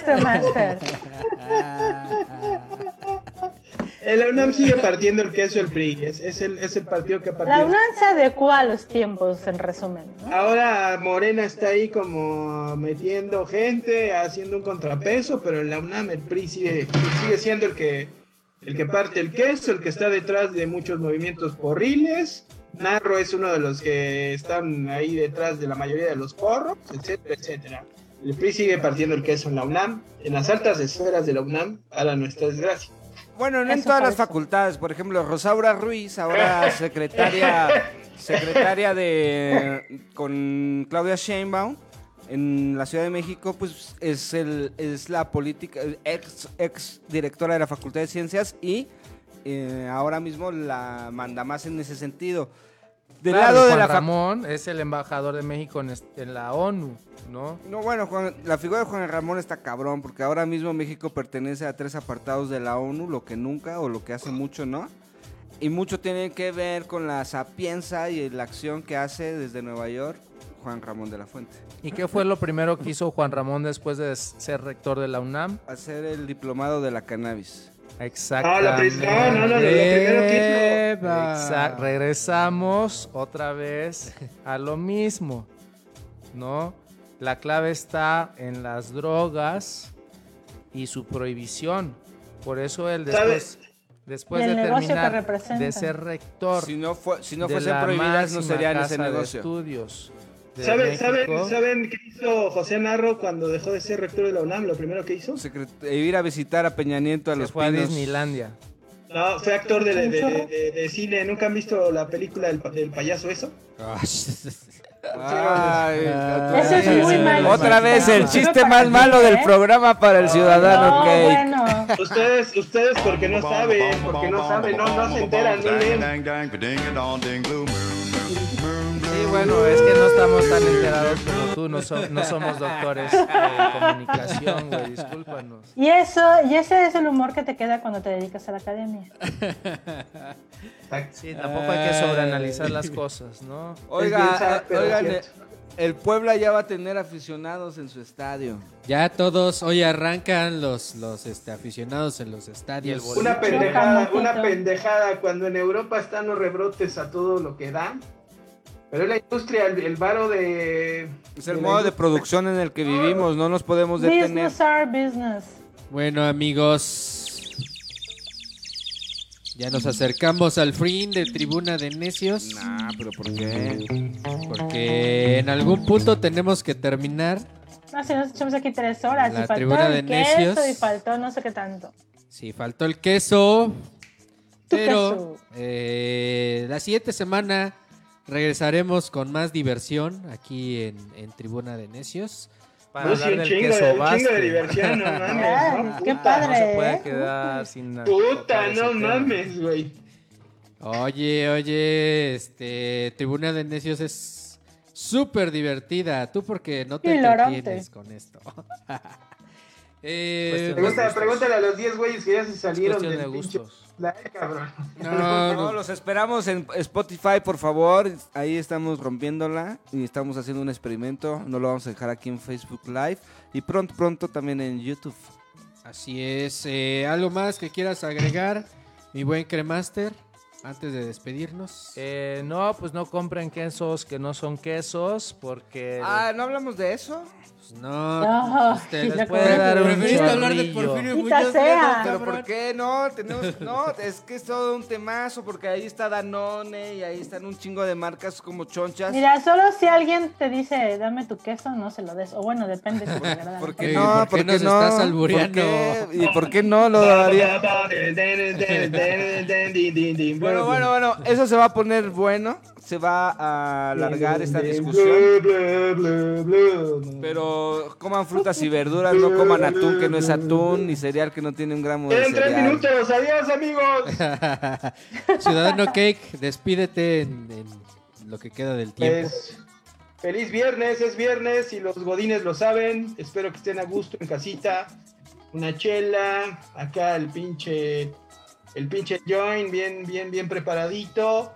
Eh, cuídense, estamos en pandemia, no anden de culeros. Y a Felipe Calderón, pues yo le cantaría llora y llora y llora. Solo se consuela llevándola a chupar, a beber, a vomitar. Es feliz. Y con esa buena canción del Ciudadano Cake nos despedimos de este Tribuna de Necios. Muchas gracias a todos los que nos escucharon. Se despide de ustedes el buen Búfalo Tatanka aquí en, la, en los controles y en la voz. Hasta la próxima. Saludos a Nancy Guerrero. Lozada, Hola Ragnar. Bye, maldita sea. Un mundo de alcoholismo. Ya cábate, pinche sesión de Zoom, ¿a qué hora te acabas? Vale, verga. Cámara, A nos ver, vemos. no todos. Ah, por cierto, a quienes preguntaron cuál fue la canción que pusimos hace rato, es de la Carmesí. Esperaré. Y Oye, qué buena, qué buena rola, oye. Ya pasó tu vieja otra vez, güey, pero ya le creció el... Tiene espera- su, tiene su harem. los esperamos pronto en el Halloween del San Juan News, Arteficio y Tribuna de Necios juntos en el Halloween Oigan. de 2020. También habrá una edición Mérida, ¿eh? Muy ¿Qué les parece So- si, Bye, ¿qué les parece si para dentro de 15 días hacemos unas calaveritas, ya que hay varios aquí literarios? Eso, eso, nos estás copiando la idea. políticos. Y dentro de 15 días las calaveritas de Tribuna de Necio, ¿les late? Me eslate con a ver si podemos invitar a Don Arteficios. Cuídense. Ya, este, ajá, exacto, exacto. Ahora sí. Bueno, bueno, y síganos en Spotify, por favor. Ya ahora sí, ya, Dios, maldita sea. Queda un minuto, acábate ya, man. Lárguense. Apoya el periodismo independiente, por favor, con sus Ay, superchats. por favor. Nada sirve.